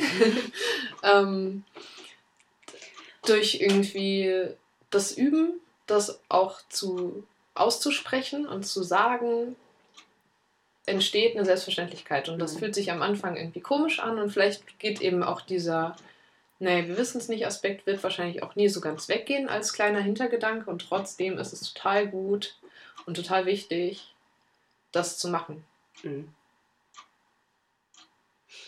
Ich würde, ich muss gleich mal kurz, In den Flur. ja, ich muss mal im Flur, mich ein bisschen nah abhängen. Ähm, Hast du noch eine Frage für uns? genau. Nein, ich wollte euch fragen, ob ihr Lust habt, danach nochmal, doch nochmal auf die Strukturen einzugehen und auf das Pflegesystem, weil ich, ähm, weil ich das, was du, Steff, vorhin relativ am Anfang gesagt hast, ähm, sehr spannend fand. Da hast du, ich glaube, du warst es, du hast davon gesprochen, wie das Pflegesystem so eine Sicherheit, so eine sichere Situation verunmöglicht. das war ich. Achso, nee, Entschuldigung. Du hast es gesagt, wie das Pflegesystem eine sichere Perspektive oder sowas verunmöglicht. Ja. Oder so eine Sicherheit in, im Jetzt oder sowas. Und da würde ich gerne nochmal drauf eingehen. Mhm. Ja? Ja. Ich bin gleich wieder da. Und in der Zwischenzeit reden Steff und ich über. Sind wir eigentlich eine Regenbogenfamilie? Einen kurzen. Ich glaube, dadurch, dass wir jetzt schon eine Weile über- über uns um das eine Thema drumherum Ja. gedreht haben, ist auch, ist, glaube ich, der Schwerpunkt jetzt für diese Folge auch schon Ja. äh, gesetzt. Aber ich meine, als kurzer Exkurs, ähm, was so, ähm, ne, also diese, diese Grenzen von sich ausdrücken können, sich vielleicht gerne ausdrücken wollen, aber das Gefühl haben, da auch irgendwie schwer verstanden zu werden oder so. Das ist halt bei der in der Pflegesituation auf jeden Fall wie bei vielen anderen Themen im Leben auch.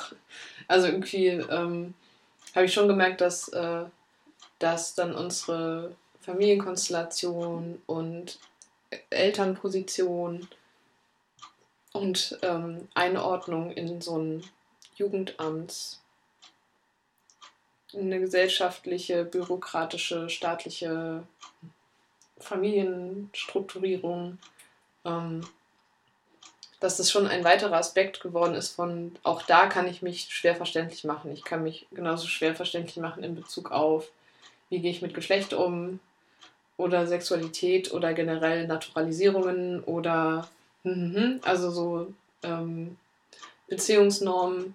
Das sind ja alles Sachen, und das ist halt dann als zusätzlicher Aspekt noch dazugekommen. Mhm. Und ähm,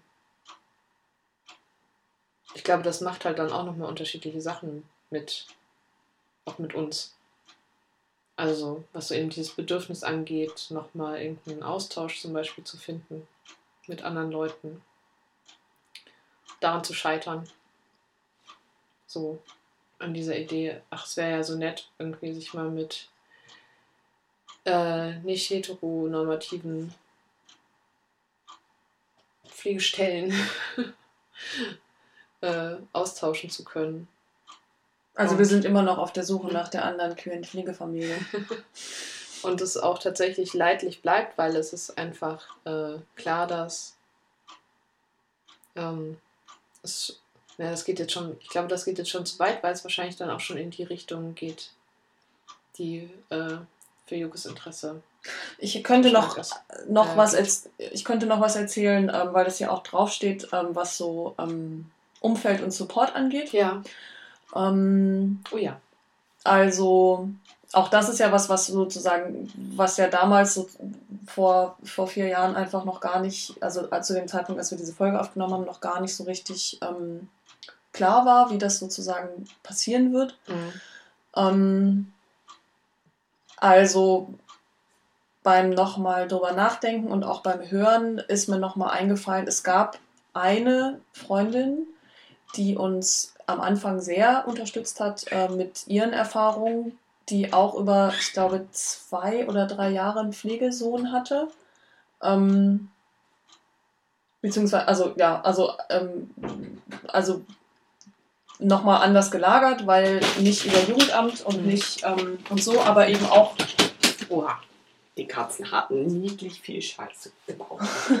Oh, niedlich. niedlich. Gibt es eigentlich irgendwas zu knabbern unter Schoki? Nein. Nee, ich glaube Na nicht. Nee. Also, ähm, ich habe im Nachhinein halt gemerkt, dass ähm, diese, diese Gespräche ähm, mich damals sehr unterstützt haben oder dass eine sehr große Unterstützung war. Ähm, also Stößchen und vielen Dank. Auch wenn sich das über die Jahre hinweg gar nicht so sehr verfestigt hat, ähm, da so einen Austausch ähm, miteinander zu haben, war ich damals sehr dankbar dafür und bin es auch heute noch sehr ähm, für diese Anfangsgespräche über solche Sachen wie allein schon sowas wie, wie ist es denn mit einem Kind zusammenzuleben, das aus echt auch mehrere Jahre einfach sehr schwierige und sehr ähm, ähm, belastende ähm, Alltagsstrukturen hatte mit der Herkunftsmutter. So. Also das ist halt einfach, das, das ist was, was ich einfach vorher einfach nicht wusste, wie das ist. Und jetzt weiß ich aus eigener Erfahrung, wie das in diesem speziellen Fall ist. Aber ich ähm, weiß halt, ähm, ich habe halt damals eben eine Unterstützung oder eine, eine, eine- einen Informationsaustausch bekommen äh, von, von der Freundin und das fand ich ähm, sehr, ähm, sehr, also das hat mich sehr unterstützt. So. Ich habe nur gedacht, ich exkursiere mal zu Umfeld und Unterstützung. Oh ja. Ähm, und ansonsten, ähm, was so FreundInnen angeht, die haben auch alle haben keine Kinder bekommen in der Zwischenzeit. Oder wenn, dann sind das genau die, wo man dann eher auch weniger dann irgendwie miteinander zu tun hat. Oder wo eben andere Themen wichtig werden oder sowas. Ähm, ähm, und was eben, was du auch schon vorher sagtest, selbst wenn da jetzt dann Kinder gekommen sind, ähm, was nicht stimmt, dass gar keine gekommen sind, ein paar sind gekommen, dann ist es einfach eine völlig andere Nummer, weil das einfach sozusagen einfach dann sozusagen nichts mit dem eigenen, mit der eigenen Situation zu tun hat. Ähm, ich empfinde die Unterstützung auf so einer wir hören uns das an, was ihr zu erzählen Ja. habt. Wir haben Teil an dem Alltag. Ähm, das interessiert uns oder mich oder mich interessiert dein, dein Umgang damit und zwar nicht auf einer erzähl mal, wie das ist und unterhalt mich mal, sondern wirklich auf so einer lass deine Sorgen da oder wir reden über bestimmte Themen oder sowas ähm, bis hin zu abends hier irgendwie herkommen und diverseste Leute, die halt irgendwie hier schon ähm, den Abend ähm, verbracht haben mit Bastian, ähm, habe ich das Gefühl, eigentlich ziemlich viel Unterstützung bekommen zu haben in den letzten Jahren. Also danke, danke, danke, danke, danke. ähm, das ist, ähm, ich empfinde das schon auch als ähm, sehr entlastend. Und Mhm. ich habe tatsächlich selten das Gefühl ähm, bekommen, dass ich jetzt jemanden total überfordere mit meinen Bedürfnissen oder meinen Themen, was das angeht. So. Das stimmt. Ja. Es hat sich auch einfach herausgestellt, also ich, ich habe es ja auch daran gemessen, wie gut sich Bastian wiederum mit unserem Freundinnenkreis irgendwie auch verstanden hat. Also was da auch irgendwie für wertvolle Kontakte für ihn war, irgendwie rausgesprungen Mhm. sind quasi. Ja. Und so, und das irgendwie zu sehen, dass er einfach so, dass es ja auch so, ja, wir kennen einfach so viele tolle Menschen und haben so viele tolle Menschen noch irgendwie in unserem Leben, dass äh, das irgendwie ganz klar irgendwie das auch äh, auf der Ebene dann irgendwie funktioniert, dass irgendwie die miteinander agieren können oder eine Ebene finden, so und Und sie auch bereichernd sind, äh, nochmal auf eine Ebene, die wir gar nicht liefern können. mhm. Ne? Also, dass es auch Leute gibt, Mhm. Da weiß ich, dass die, die geben nochmal was rein, das können wir so nicht geben auf Mhm. der Ebene. Und das ist total, also dann wirklich eine, eine große Bereicherung auch Ja. für, für Bastian. Mhm. Ja, das ist schon ganz lustig mit dem. Also, ähm, ja, ich glaube auch so dieses Menschen, bei denen wir uns irgendwie, bei denen wir so unseren Alltagskram irgendwie auch lassen können und mal irgendwie einfach erzählen können, was uns jetzt gerade alles beschäftigt und wenn es auch noch so komplexe Gedanken sind, die wir irgendwie miteinander schon zu dritt besprochen hatten oder sowas, dass es sich trotzdem irgendwie die vielen Leute angehört haben.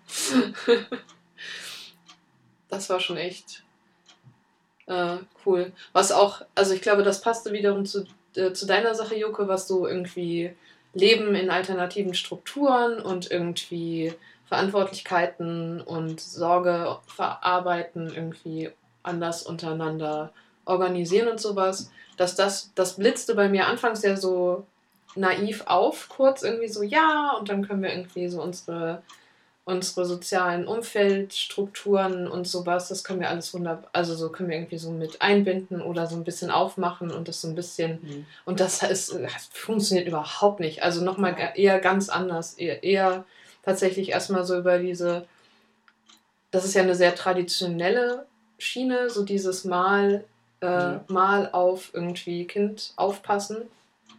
Ähm, und dass das aber dann für die Situation, in der wir uns befinden oder befunden haben, trotzdem total, total gut und wichtig Mhm. war. Mhm. Nur, nur es war halt absolut nicht machbar zu sagen, ja, wir, ähm, wir erweitern unseren Alltag auf mehrere Haushalte irgendwie Mhm. mit Bastian zusammen. Dass es Stimmt. zum Beispiel selbstverständlich ist, dass er äh, Zeiten bei mir in der WG verbringt und wir da irgendwie zusammen essen oder sowas. Und äh, weil einfach da dann wiederum auch wieder pflegebedingt es wichtig ist, so da ist irgendwie deine Anlaufstelle, Ja. da ist dein Zimmer, das sind irgendwie so, das ist dein, ähm, das ist irgendwie dein Raum und das halt so dieses, ach ja, und dann gibt es noch, noch einen weiteren Ort und sowas, Mhm. dass es einfach sich als Überforderung eher herausgestellt hat oder angefühlt hat, die weder, die ich weder ihm dann noch mir irgendwie auch groß zugetraut hätte. Ja. So dieses, jetzt, wir sind schon total hyperaktiv quasi in dieser, in unserem Alltag und das wäre dann nochmal irgendwie noch immer ein Erweitern dieser Ja. Aktivität gewesen.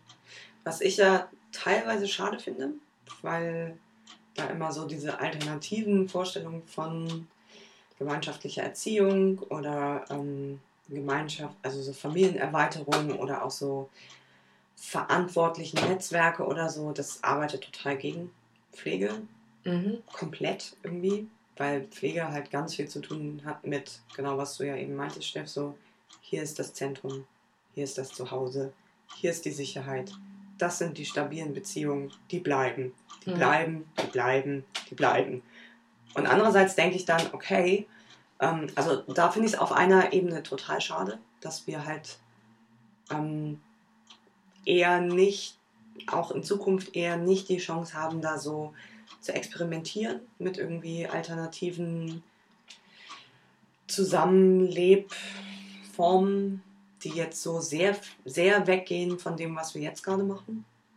Andererseits denke ich, okay, das heißt aber auch, dass diese alternativen Formen von Zusammenleben auch einfach bestimmte Schwachstellen haben und Mhm. bestimmte Familienkonstellationen oder so bestimmte Fürsorgekonstellationen, zum Beispiel Pflege, nicht mitdenken können. Ja. Ja, das ist eigentlich Also es ist so ein privilegiert, also dass es schon auch so ein privilegiertes äh, oder mit Privilegien verbunden ist, ähm, so sich mal alternativ irgendwie sein, Ja. äh, sie eben so Erziehungs- oder Versorgungsverantwortung aufzuteilen. Ich würde das aber tatsächlich aufgrund der Erfahrung auch ganz grundsätzlich hinterfragen, wie sinnvoll das ist. Auch bei, Herko also auch bei leiblichen Kindern tatsächlich irgendwie, wie sinnvoll das eigentlich ist ähm, oder wie, äh, was da so die Fallstricke sind, ähm, an die man so kommen kann, wenn man versucht, äh, so äh, ähm, Erziehungsverantwortung ähm, zu verteilen und Ja, was das, auf was das, was das für äh, an Bindungsfragen irgendwie aufwirft, weil es tatsächlich ähm, und da habe ich tatsächlich mal eine Auseinandersetzung gehabt mit einer Person drüber, also ein, ein Gespräch irgendwie ähm, gehabt mit einer Person. Ähm, vielen Dank dafür, dass, auch das hat mich sehr bereichert. So diese Frage danach, ähm, wie, ähm, äh,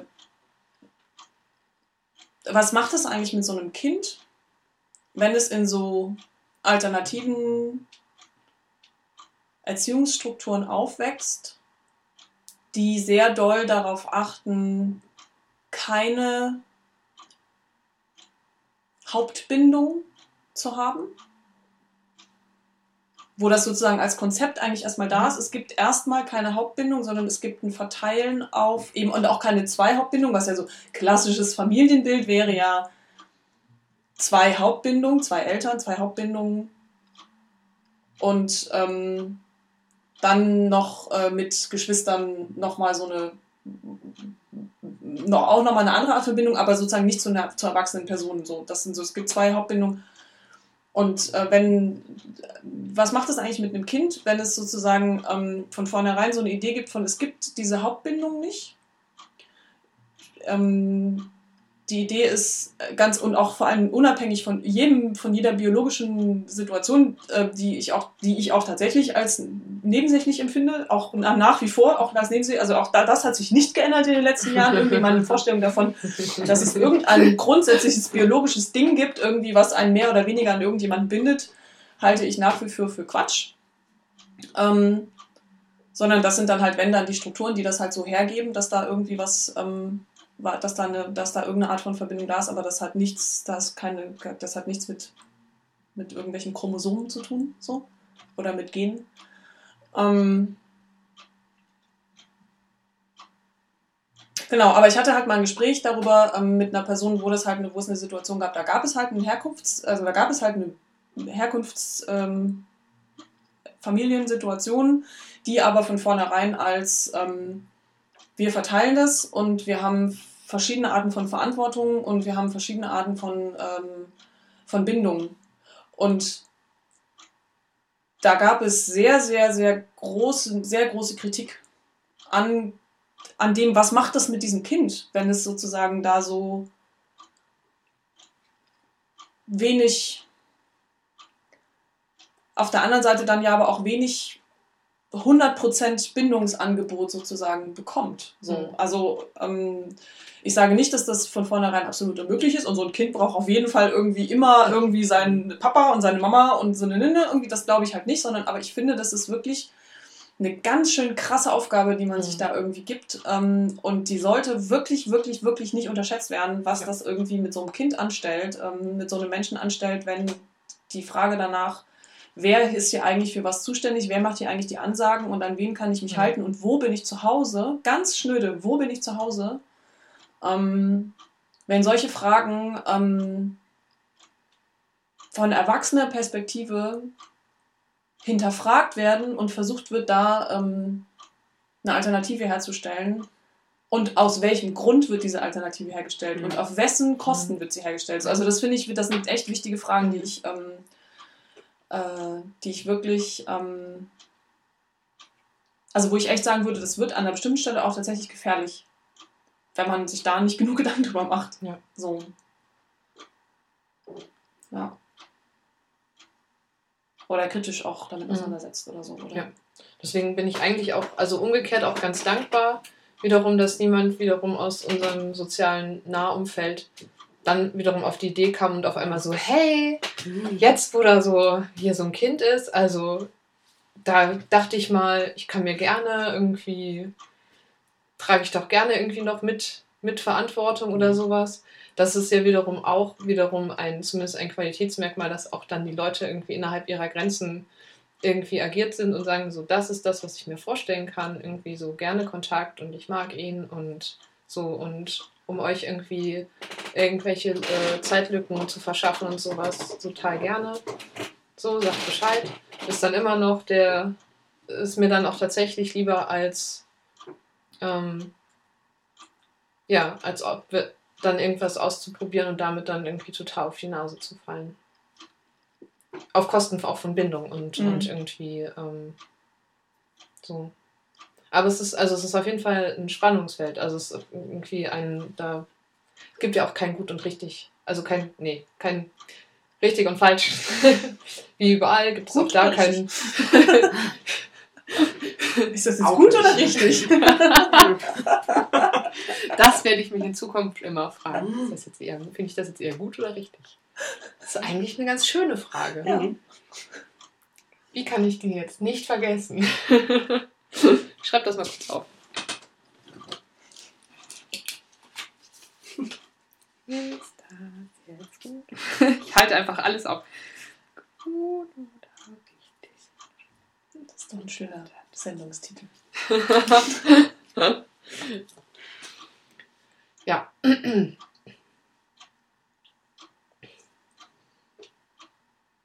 Ja, ich glaube, ich meine, was das so, was irgendwie unsere Position und ähm, Ideen von, alter, alternative Ideen von irgendwie Zusammenleben mit Kindern angeht, da haben wir uns ja auch schon recht viel in Bezug auf das Wer lebt mit wem Mhm. Camp und sowas auseinandergesetzt. Deswegen finde ich es auch okay, das Ja. Das jetzt sein zu lassen? ja, genau, ja, ja, das so ja. ein bisschen Mhm. eben als so Ja.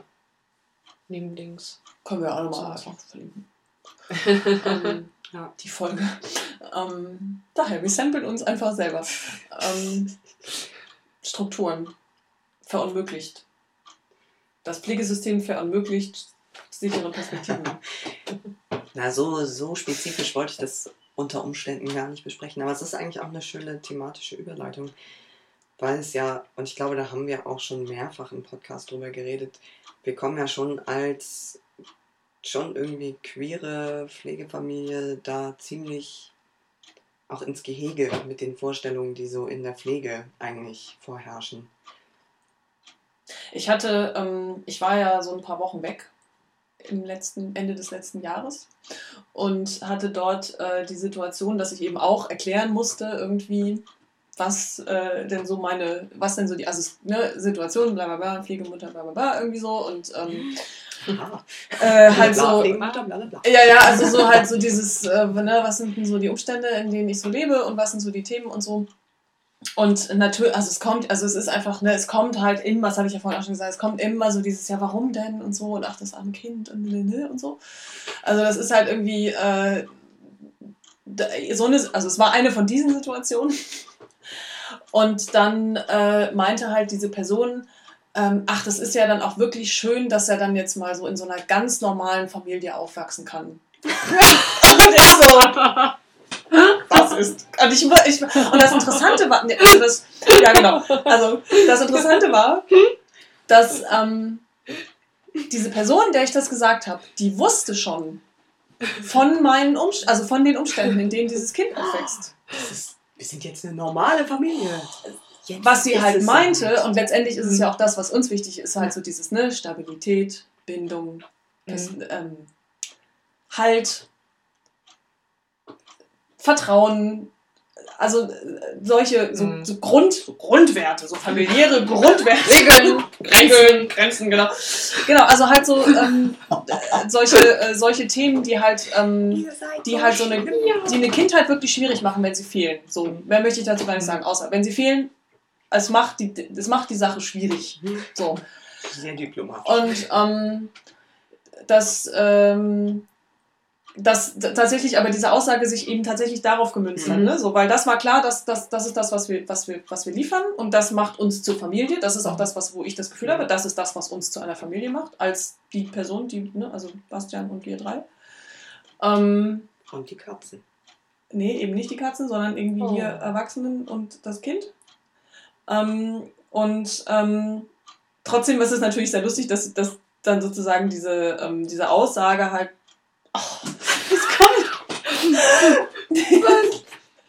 Aber Bastian hat doch auch immer gesagt, jetzt ist die ganze Familie in einem Raum. Und das war immer dann, wenn auch alle Katzen da waren. Das ist echt so Die schlimm. ganze Familie. Und die Katzen sind auch eingebunden in Verantwortungsstrukturen. Ja, trotzdem. Und Unverantwortungsstrukturen. die Katzen haben, um das mal ganz kurz einzuwerfen, je. die halbe Rolle Klopapier abgerollt, Oh. darauf gepisst, darauf den Pümpel geworfen, dann die Bastians Zahn Seidenstäbchen in die Badewanne geworfen, den Plastikbecher hinterhergeworfen, ins Waschbecken den anderen Plastikbecher geworfen und die Dose mit den Magnesiumtabletten hinterhergeworfen und die halbe Dose Magnesiumtabletten ausgeleert Mhm. und dann haben sie noch sehr viel Katzenstreu auf dem Waschbeckenrand verteilt. Das alles in einer Stunde. Das ging vor allem eigentlich alles nach dem Kater. Ja. Bist du sicher, dass, es, dass Das die ist Katze beteiligt war? Aber das ist, das zeigt, wie verantwortungsvoll auch der Kater irgendwie sich in die Familie einfügt, weil er nämlich anerkennt, dass wir hier gerade am Podcasten sind. Und er Und er beschäftigt gerade. sich Genau, und er beschäftigt sich nicht in dem gleichen Raum, in dem wir gerade am Podcasten sind, sondern macht halt dann sein Ding woanders. bereitet so kleine Überraschungen vor. Wenn ich dann aufs Klo gehe, dann habe ich kleine Überraschungen und dann poppt es mir auch so auf. Ach ja, die Katze, die wohnt ja auch noch hier. Stimmt. Auf jeden Fall wurde ich als ganz normale Familie bezeichnet. Das ist. Das war bestimmt sehr komisch. Das war sehr komisch, ja. Ja. Ja. Fällt mir nur so ein bei Clashen mit, Mhm. als Konstellation Clashen mit Vorstellungen von, was bedeutet eigentlich Familie. Mhm. Und vor allem, also was mir, wa- warum mir das eingefallen ist, ist, das ist ja so ein Allgemeinplatz, ne? Dann wächst das Kind in einer ganz normalen Familie auf. Mhm. Dass es die Chance hat auf eine normale Familie, auf ein normales Familienleben. So. Und das, So, nee, nee, nee, nee, nee. Und dann denke ich, also das ist wirklich so. Also ich meine, ich werde es in diesem Leben nicht mehr hinbekommen, daran nicht zu scheitern. Also das ist, also wenn ich an irgendetwas scheitere, scheitern werde, dann genau an so, einer, an so einem Anspruch. Ich kann an ganz vielen Sachen, die werde ich wahrscheinlich, könnte ich vielleicht noch für eine Zeit lang vielleicht noch hinbekommen, aber das werde ich einfach nicht mehr hinkriegen in diesem Leben. Und ähm, das ist aber was, was ja schon auch als Anspruch so ein bisschen da ist. Das, äh, ne, so, und dann ist ja auch die Frage, was ist denn das dann eigentlich? Also was bedeutet denn eigentlich eine normale Familie so? Mhm. Und, äh, und was sind denn die Ansprüche an der Familie? In der Praxis ist es dann tatsächlich so, dass, ähm, beziehungsweise ich glaube, dadurch, dass halt das System Pflege halt immer so dieses, das hatte mal auch eine Pflegemutter gesagt, so dieses, naja, an uns wird halt die, der Anspruch gestellt, dass wir es richtig machen. Mhm. Und deswegen sind wir ja auch Pflegeeltern, weil wir es richtig machen, weil es ein Falsch gibt. Mhm. So. Und ähm, das macht ja irgendwie so ein komisches Ding auf von, es gibt irgendein richtig und es gibt irgendwie ein total krasses Bild davon, wie das auszusehen hat. Ich denke, bei Adoption ist es nochmal krasser. So, also da wird es ja auch immer wieder nochmal mehr wiederholt, so dieses irgendwie, da muss man dann auch wirklich irgendwie das geregelte Einkommen haben und man muss irgendwie hetero sein und man muss irgendwie Das ist krasser. ich glaube, was so die, was so die, ähm, die Herst das Herstellen von der, also das ursprüngliche Herstellen von der Sit- Situation angeht, sind die Ansprüche daran größer, auf jeden Fall. Es ist ja nicht ohne Grund so, dass tatsächlich Adoptionen, ne, es ist ja, es ist ja so schwierig und so, weil man muss halt so ganz viele Ansprüche erfüllen. Und Pflegekinder sind aber, glaube ich, tatsächlich, oder Pflegefamilien sind, glaube ich, einfach echt ganz schön krass divers, wenn man sie sich mal anguckt. Und ähm, wie gesagt, es hat leider immer noch nicht dazu geführt, dass wir die, die ganzen anderen Pflege, queeren Pflegefamilien gefunden haben, so. Aber trotzdem auch, es gibt ja noch mehr als irgendwie äh, Dreichen zieht Pflegekind auf, äh, als, ähm, als ähm, Konstellation, sondern es gibt ja auch noch andere Pflegefamiliensituationen, die eben alle auch irgendwie so ein bisschen davon geprägt sind, dass sie eben keine ganz normalen Familien sind, mhm. die irgendwie äh, so diesem ganz traditionellen Bild entsprechen. So. Ich glaube, ich würde das ähm, so ein bisschen differenzieren. Ich würde dir zustimmen und sagen, so die Ansprüche an ähm, Adoption, Adoptiv Eltern mhm. sind äh, normierter mhm. und folgen eher so ein Bild von, was denn bitte ähm, eine richtige Familie ist mhm. und was so eine richtige Familie zu leisten hat, nämlich sie muss hetero sein, sie muss ein bestimmtes Einkommen haben, sie muss bestimmte Wohnverhältnisse haben. Mhm. Monogam. Monogam, also so bestimmte Klasseverhältnisse, bestimmte Genderverhältnisse, sicherlich auch ähm, was Ethnisierung mhm. angeht, sind da sicherlich auch ganz starke Begrenzungen drin. Aber wenn eine Adoptivfamilie erstmal besteht, dann hören, glaube ich, diese Ansprüche dann auch wiederum oder werden die weniger. Während eine Pflegefamilie mhm. von diesen Normierungen nicht so viele erfüllen muss, aber dann auf Dauer immer wieder auf dieses Richtigmachen, auf diesen Anspruch von Richtigmachen mhm. Geprüft wird. Und ich glaube, das ist schon nochmal eine andere Dimension. Das stimmt, du hast recht, ja. Also ich finde ja gerade an Pflege so massiv, dass es halt auch so eine, so eine Familienform ist, die einfach die ganze Zeit auch Anschluss an den Staat hat und die ganze Zeit ähm, vom Staat überprüft wird eigentlich. Mhm. Also auch wenn es sich für uns halt sie machen es ja so, dass es wirklich auch immer sehr nett ist und so. Und die Leute sind auch sehr nett und die machen ihre Besuche hier so, dass wir uns auch wirklich wohlfühlen und so. Trotzdem sind es Besuche. Mhm. Also es sind mhm. Besuche vom Staat in unsere Wohnung, in unser Leben. Es wird geguckt, ist alles in Ordnung, geht es dem Kind gut, steht das Zimmer irgendwie so, wie es sein soll, leben wir hier in einigermaßen okayen Verhältnissen oder wird hier irgendwie verwahrlost oder was auch immer. Mhm. Also es sind ja schon ähm, Eingriffe halt einfach in unsere Privatsphäre, die sicherlich bei Adoptivfamilien nicht so mhm, sind. Das stimmt, ja. Mhm. Und ganz klar nicht bei, bei leiblichen Familienzusammenhängen. Bis auf, wenn sie dann in den Fokus des Jugendamts kommen. Mhm. Klar. Ja, weil da hat sich ja wiederum dann echt einiges getan. Ich glaube, dass halt dann so die, äh, dass sich da jetzt schon einige heterotes Normalo-Eltern irgendwie, dass die sich ganz schön umgeguckt haben in den letzten Jahren, weil es eben äh, vom Jugendamt eben diese Kontrollen angezogen wurden, dass es halt mhm. halt dann fest, äh, dass festgeschrieben ist, dass jedes neugeborene Kind quasi mhm. irgendwie einmal zu Hause besucht in wird Hamburg. oder so. In Hamburg. In, in, einem bestimmten Stadtteil in Hamburg. Ja, nur Hamburg mit. Okay. Okay. Ich dachte, es sei irgendwie. Nee, es ist nur Hamburg Mitte. Mhm. Okay. Oder dass irgendwie so eben, dass die. Ähm und dann geht es ja eben, dann sind ja nicht die hetero-cis-normalo-Familien im Fokus, sondern dann geht es um Race und dann. Aber die werden auch besucht. Um Klasse. Ja, die werden auch das besucht. Das ist halt das aber das Ding, aber die werden besucht. Mhm. Und das ist ja ein Ding. Also ich meine, da kommt ja, irgendjemand von der Staat nach Hause und guckt irgendwie auf dein neugeborenes Kind. Egal, egal was, also. Mhm. Das, also eigentlich finde ich das ja ganz gut, dass eben auch wirklich alle besucht werden. Also ich meine, wenn man schon, wenn man schon besucht, dass dann alle besucht werden. Ich meine, kann man sich natürlich darüber streiten, wie sinnvoll das ist so aber dass halt da nicht irgendwie jetzt wieder so, naja, wir gucken jetzt nur in bestimmten, also dass wir nur, mhm. dass nur in einem bestimmten Stadtteil geguckt wird, ist natürlich schon nochmal so ein Ding, aber dieser Stadtteil ist halt so riesig und so divers irgendwie und da sind so viele, da wohnen so viele Schichten irgendwie drin, so, äh, dass, äh, dass da auch wirklich ähm, alle möglichen Leute und alle möglichen Wohnungen von innen betrachtet werden, die von 2000 Euro im Monat bis, keine Ahnung, 200 na gut, 200 Euro im Monat kann man, weiß gar nicht, ob man so eine Wohnung kriegt. Aber naja, also halt irgendwie ähm, sehr verschieden. Mhm. Oder dass halt noch diese, ähm, diese kinderärztlichen Untersuchungen oder sowas, dass die auch regelmäßig, also dass die halt auch ähm, belegt werden müssen, dass die stattgefunden haben. So. Ja. Und das sind ja, also, das sind ja schon, deswegen meinte ich so, dass sozusagen so die Leute, die überhaupt nicht gewohnt sind, dass da irgendwie ähm, staatliche Eingriffe passieren, dass die da wahrscheinlich schon nochmal irgendwie schlucken, weil dann auf einmal so eine Erfahrung stattfindet. Für andere Leute ist es total irgendwie üblich, weil es einfach ständig passiert, wenn man irgendwie nicht äh, seine Existenz irgendwie nicht so gestaltet, wie es irgendwie in, in gewisse Normen passt und dadurch irgendwie nochmal mehr versucht wird, wieder staatlich reguliert und kontrolliert zu werden oder so. Ja.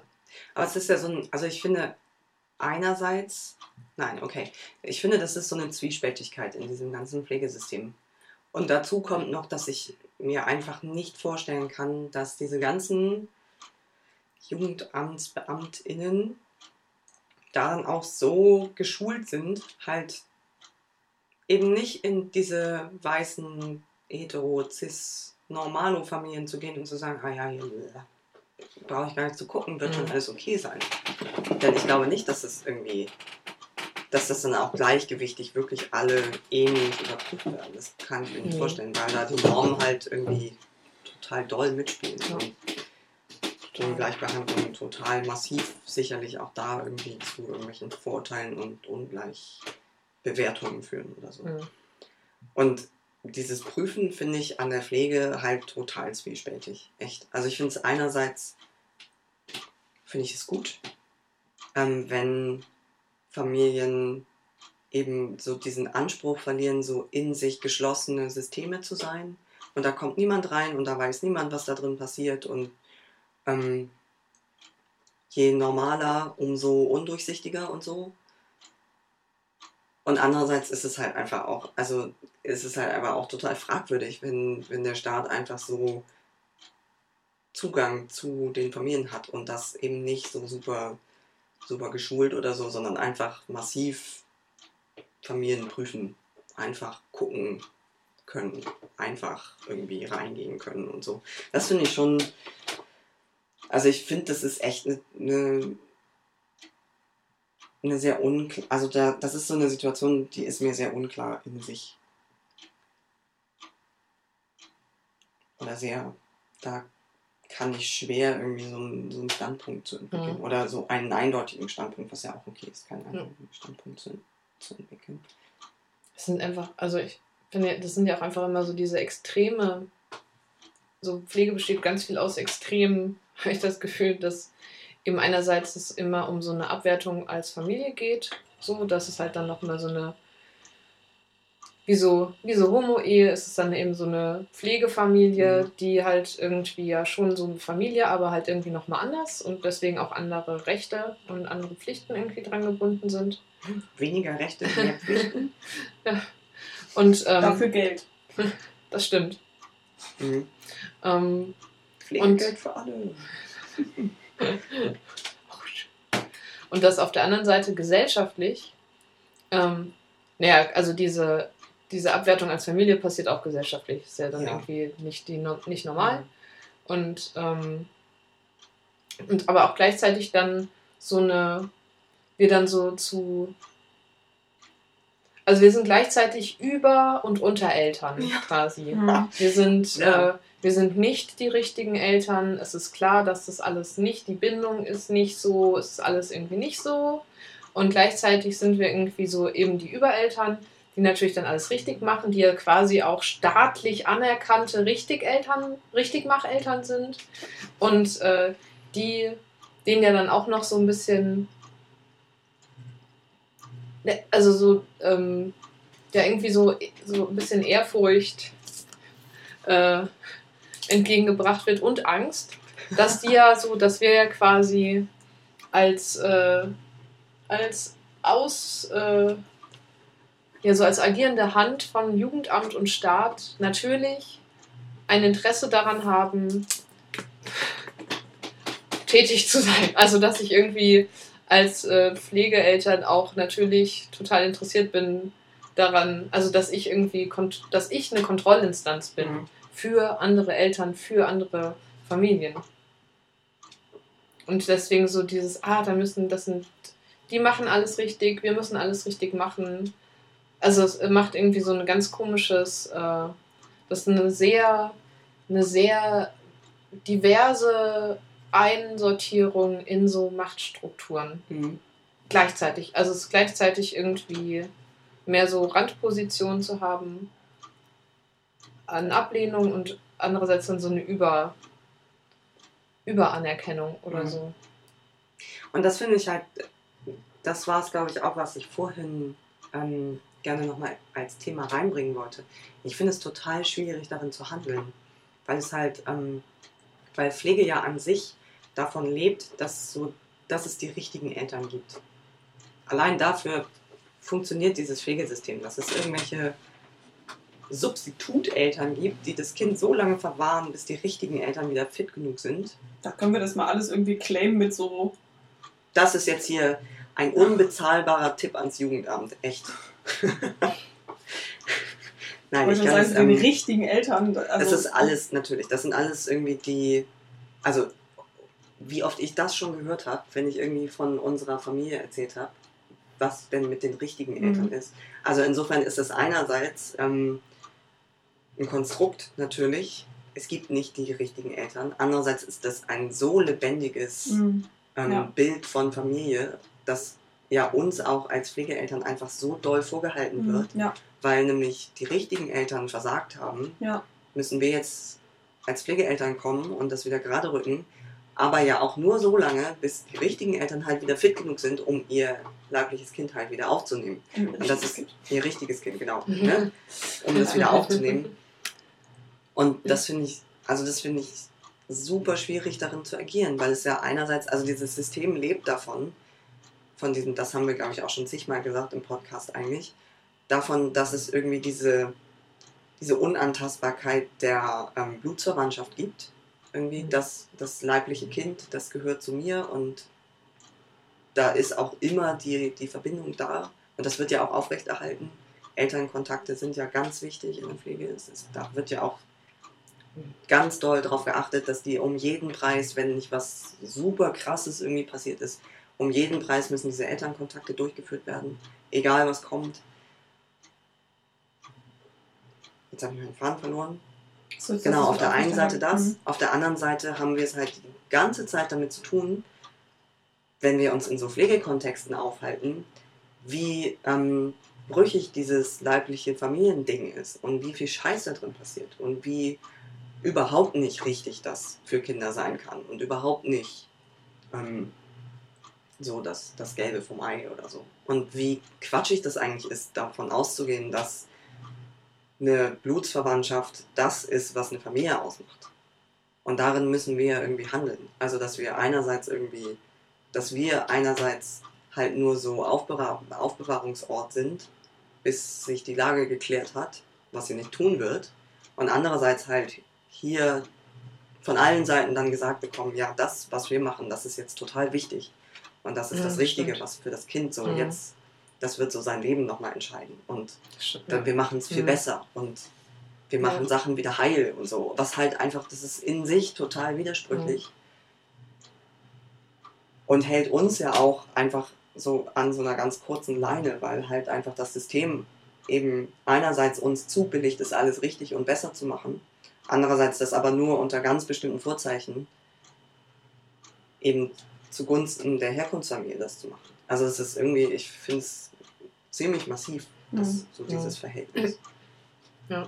Und auch nur darüber wird ja dann auch legitimiert, dass wir halt die ganze Zeit auch ähm, so auf Abruf sind und die ganze Zeit auch beobachtet werden und überprüft werden können. Und so. Und was halt echt spannend, also was ich da schon auch spannend drin finde, ist, also erstens, keine Pflegefamilie kommt da drum rum. Also das ist wirklich was, da kommst du nicht drum rum irgendwie, um, um dieses, genau dieses, was du da gerade gesagt hast. Ähm, und es macht ja auch ähm, so ein ganz, in unserem Fall ja auch so was ganz Spannendes auf von, also ich, dieses Kind wird einfach dadurch, dass uns das sozusagen so zugebilligt wird, dass wir irgendwas von vornherein quasi richtig machen, also wenn wir irgendwann mal ein Diplom gemacht haben oder eine Ausbildung oder sonst irgendwas da drin, haben wir alles nicht gemacht. So, ja, wir haben einfach irgendwie, da ist dieses Kind zu Weihnachten gekommen. Und wir machen es halt irgendwie. Und natürlich machen wir uns schrecklich viele Gedanken darüber und so und machen es halt irgendwie, aber ob wir es jetzt wirklich besser machen oder, ne, also, äh, oder wirklich ähm, als irgendwie Millionen von anderen Familien, das, das, das, das, das ist ja eigentlich sozusagen, kann ja eigentlich kann ja niemand eigentlich sagen. So irgendwie. Und trotzdem leben wir ja selber auch mit dem Gedanken von, dass wir irgendwas besser machen. Auch wir haben ja den Eindruck davon, dass, dass wir etwas besser machen können als. Also sonst würden wir es ja nicht machen. Ne? Also wenn wir nicht den Eindruck hätten, dass wir, das, was wir hier machen, ist irgendwie besser als, als, als, als gewisse andere Alternativen, würden wir es nicht tun. Mhm. So, das heißt, wir haben da ja auch eine innere Überzeugung davon. Ja. So, das ist auch, das ist ein ganz spannender Punkt, finde ich, wo man halt auch immer wieder drankommt. Und ähm, es bedeutet aber auch, dass uns sozusagen, da, also ich frage mich schon manchmal, also ich frage mich ja manchmal, was passiert, wenn dieses Kind anfängt, ähm,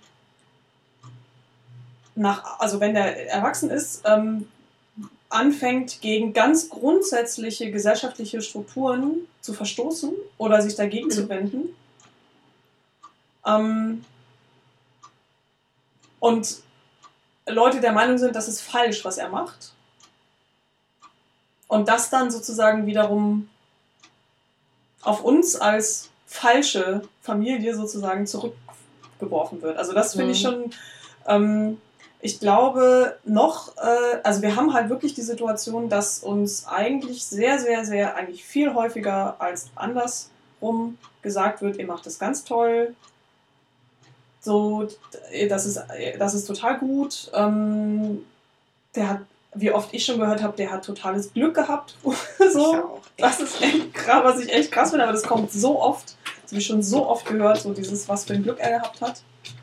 Ähm, und so. Und ähm, manchmal frage ich mich, wie das wäre, wenn, wenn er, was weiß ich, sozial total inkompatibel ist. Wenn er, ähm, keine Ahnung, wenn er ähm, anfangen würde, krass gegen irgendwelche Gesetze zu verstoßen. Man kann noch passieren, ne? Aber so, also so, äh, wenn er ähm, sich quasi nicht normkonform verhalten würde, wenn er drogenabhängig wird oder irgendwie sowas, also wenn halt irgendwie so Sachen passieren, ähm, äh, oder schwul, keine Ahnung. Also irgendwas nicht konform. Es muss ja, ne, also es gibt ja verschiedene Sachen, wo man irgendwie nicht gesellschaftskonform irgendwie oder normkonform irgendwie sich verhalten kann. Ähm, und äh, ich frage mich halt manchmal, äh, also, oder ich bin mir sehr sicher, das wird halt auf die Familienkonstellation, was auch immer passiert, es wird immer zurückgeworfen werden auf die, also auch jetzt, ja, also so wie es jetzt halt so dieses, er hat total Glück, es läuft total gut, dem geht es total gut, ne, ne, ne, also da gibt es ja so ganz viele Aussagen, ähm, die werden ja festgemacht an dem, wie er agiert, wie er sich verhält, wie er aussieht und so weiter und so fort. Und das, was an negativen Sachen bei ihm oder was als negativ wahrgenommen wird an Sachen, ähm, die ich jetzt nicht weiter aufzählen möchte, weil das vielleicht auch ein bisschen zu persönlich ist. Aber so, ähm, es gibt ja schon Dinge, wo auch Leute bei ihm an so bestimmte Grenzen stoßen oder sagen, oh, irgendwie, ne, ne, das ist irgendwie was, irgendwie, das ist eher schwierig oder da muss man mal gucken oder so, ähm, sowohl ähm, also im Verhalten oder im, wie er so drauf ist oder was auch immer. Das wird halt nie auf uns gemünzt, auf unsere mhm. Erziehungsstrukturen, mhm. auf unsere Familienkonstellation oder sonst irgendwas, sondern das ist dann halt immer so dieses falsche, andere, das von was früher. das von früher oder eben das, was es jetzt schwierig macht, aber das sind nicht wir, wir machen es nicht schwierig. Und ich frage mich halt, ob es irgendwann nochmal so einen Punkt gibt, in dem es kippt, mhm. wenn es Leuten einfach nicht mehr passt, wie er sich verhält, aufgrund, wo ganz klar ist, dass er verhält sich so, weil wir uns so verhalten oder weil das unsere Entscheidungen sind, wie wir ihm bestimmte Werte mitgeben, Erziehungsstrategien, was auch immer. So. Also ich glaube, dass in diesem System Pflege das eigentlich sehr gut in die Richtung funktioniert, dass immer so das, das nicht so Gute von der dysfunktionalen Herkunftsfamilie kommt. Und das sind dann immer noch so Ausläufer und so. Ja. Aber ja, keine Ahnung, ist natürlich auch irgendwie so ein Gedankenspiel, so ein bisschen. Also ich habe schon manchmal den Eindruck, dass gerade wenn es um sowas wie Sucht geht oder sowas, oder so Teenager baut Scheiß, was auch immer, kommt mit dem Gesetz in Konflikt und ist Pflegekind, dann habe ich schon den Eindruck, dass das immer ganz schön doll auch irgendwie dann auf diese Pflege, also dass dann sozusagen schon auch geguckt, so dieses, oh, da haben die das nicht geschafft, irgendwie dieses, dieses Kind in den Griff zu kriegen oder so. Ich glaube, das sind Erfahrungen, die halt jetzt noch offen sind. Ne? Das wissen, also ich glaube, Ja, das ist halt ja, das das ist- Fragezeichen. Ich glaube, es, wir wir werden da erst ein Gefühl für entwickeln, wenn es soweit ist. Und zwar sowohl irgendwie, wenn jetzt diese Situationen eintreffen, die du beschrieben hast, Marlene, oder auch nicht, dann werden wir es ja an dem, an Ja. dem Feedback irgendwie merken. Ich kann mir auch vorstellen, ja wenn er irgendwie, wenn er irgendwie schön brav konform irgendwie mit einem geht und möglichst unauffällig ist, ähm, dass, dass Dann da überlegen wir uns vielleicht, was wir falsch gemacht haben. dann würde ich erstens überlegen, was habe ich falsch gemacht. Und zweitens ähm, kann ich mir auch vorstellen, dass wir ähm, total ab, dass wir abgefeiert werden, irgendwie wie wohlgeraten und Dilde und sowas ähm, das ist und äh, also äh, er ist und wir was für einen tollen Job wir gemacht haben oder sowas. Was ich total ätzend finde, weil es halt, weil irgendwie mir ist klar, dass es einfach kein Maß der Dinge ist, sondern es gibt halt es gibt irgendwie viel Scheiße im Leben und, äh, und sich irgendwie nicht gesellschaftsnormkonform zu benehmen, ist eine, ein sehr gängiges Tool irgendwie, um irgendwie damit zu dealen und irgendwie für sich klarzukommen. Mhm. Deswegen ist es halt nichts, woran ich irgendwie ein Versagen oder Gewinnen oder sowas äh, bemessen werde, sondern sich ich dann höchstens irgendwie in 20 Jahren sehen kann, okay, was ist da für ein Mensch? Ja. Denn äh, jetzt weiter irgendwie draus geworden, irgendwie, wie kommt er durchs Leben, was hat er, wie, ähm, mit was für Menschen hat er zu tun und danach würde ich dann nochmal irgendwie, danach würde ich tatsächlich messen und sehen, so, okay, dann, und auch einfach daran, wie wir weiterhin mit ihm irgendwie im Kontakt haben. Da, das ist mein Maß der Dinge von irgendwie, ähm, wie was gelaufen ist und nicht, ob er jetzt gerade konfliktreich ist oder konfliktfördernd oder nicht. Aber es ist natürlich schwer, schwer zu sagen. Ich merke, ich werde langsam etwas müde. Ich auch. Mhm. Ich bin auch schon ein bisschen leer Ja, eine, äh, ich weiß nicht, ob wir noch eine, eine Abschlussrunde machen oder. Ja, also in vier Jahren ist er 15. dann machen wir dann die nächste Folge dazu. Hm. Jetzt haben wir über ganz viele Sachen gar nicht geredet. Ich habe auch Ja. das Gefühl, wir könnten wahrscheinlich einen eigenen Podcast zu dem Thema machen. Wahrscheinlich. Ähm, Wir können es dann nochmal überlegen, ob wir noch eine Fortsetzung machen ja, oder nicht. irgendwann mal. Also, Oder nochmal eine Thema, Themenverlagerung. Vielleicht, ja. Es war ja irgendwie, ist ja trotzdem spannend zu sehen, irgendwie, wo, wohin sich, worum Mhm. wir uns dann irgendwie sozusagen erstmal erstmal drehen, wenn es irgendwie Mhm. um so diese Perspektiven geht, was halt ja weit weg davon war, jetzt zum Beispiel nochmal, was denn waren irgendwelche Entwicklungsschritte für uns als Familie oder Mhm. für uns als Eltern, wo waren da irgendwelche Knackpunkte irgendwie nochmal drin, aber vielleicht war es erstmal wichtig, das so ein bisschen abzuarbeiten. Und ich finde es auch wirklich, also das, was du vorhin, Joko, auch schon angesprochen hattest, das ist, ich glaube, es ist halt, das ist nicht lösbar, auch als sich irgendwie queer verortende Person in diesem, äh, ja, in diesem Pflegefamiliensystem, in dieser Mhm. Konstellation zu sein.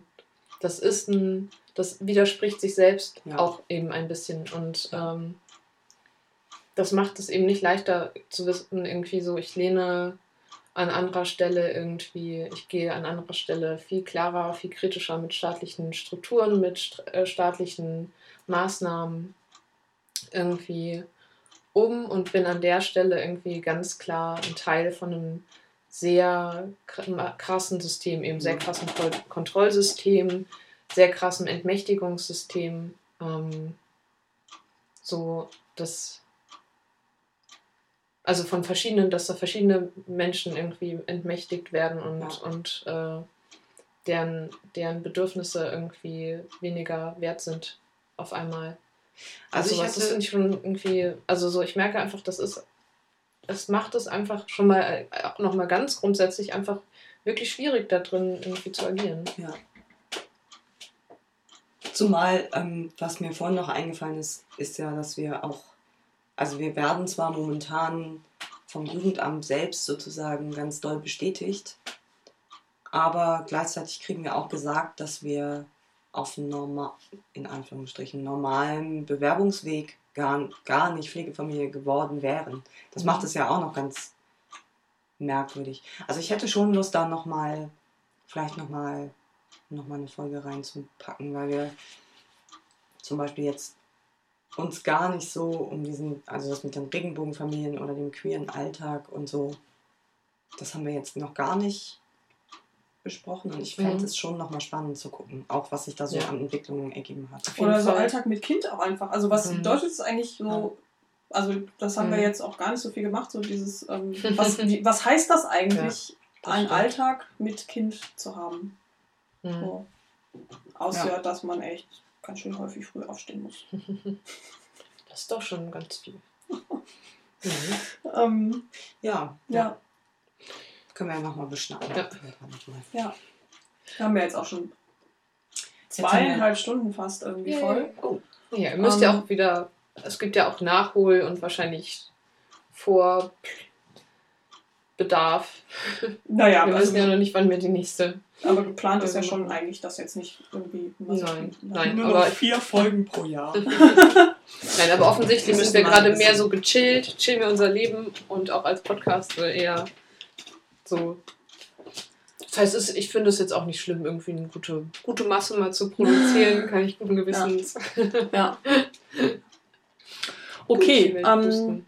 Joko hat ein ganz großartiges Lied rausgesucht. Ja, und es passt wirklich noch, noch hervorragender, als es vor dem Als es Podcast ja- schon gepasst Wir haben hätte. uns jetzt zur Musik hingearbeitet Mhm, sozusagen. das stimmt. Also wir hören jetzt Carnivorous Birds mit Family. Kommt gut durch den Februar Ja. Und bis bald. Bis bald. Tschüss. Tschüss. I want to have a family. I want to have a family with you.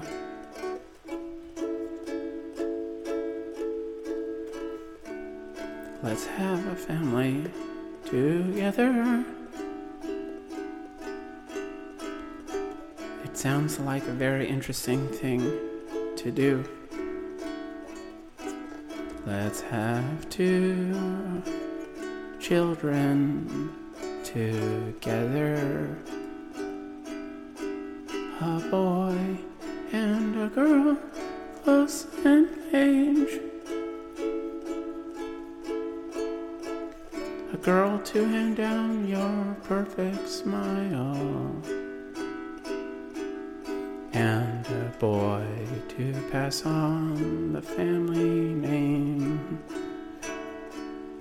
I want to have our own family traditions. I want to have my own family traditions with you. Instead of Thanksgiving burgers, we'll eat turkey. It's our family, and we can do whatever we want to do.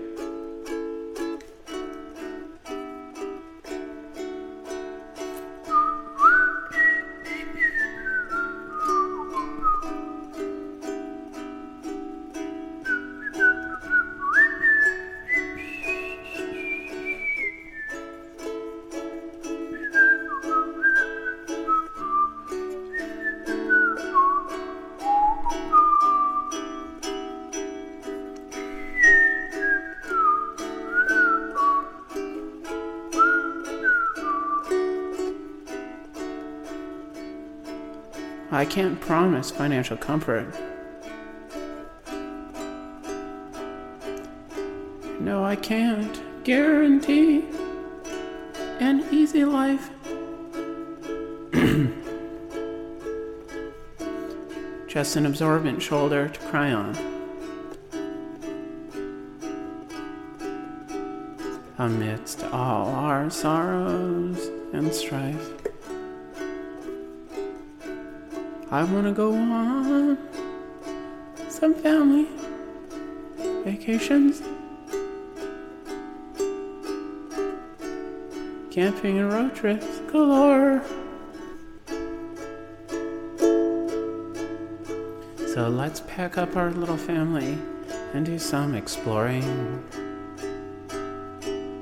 Because God knows that's what families are for.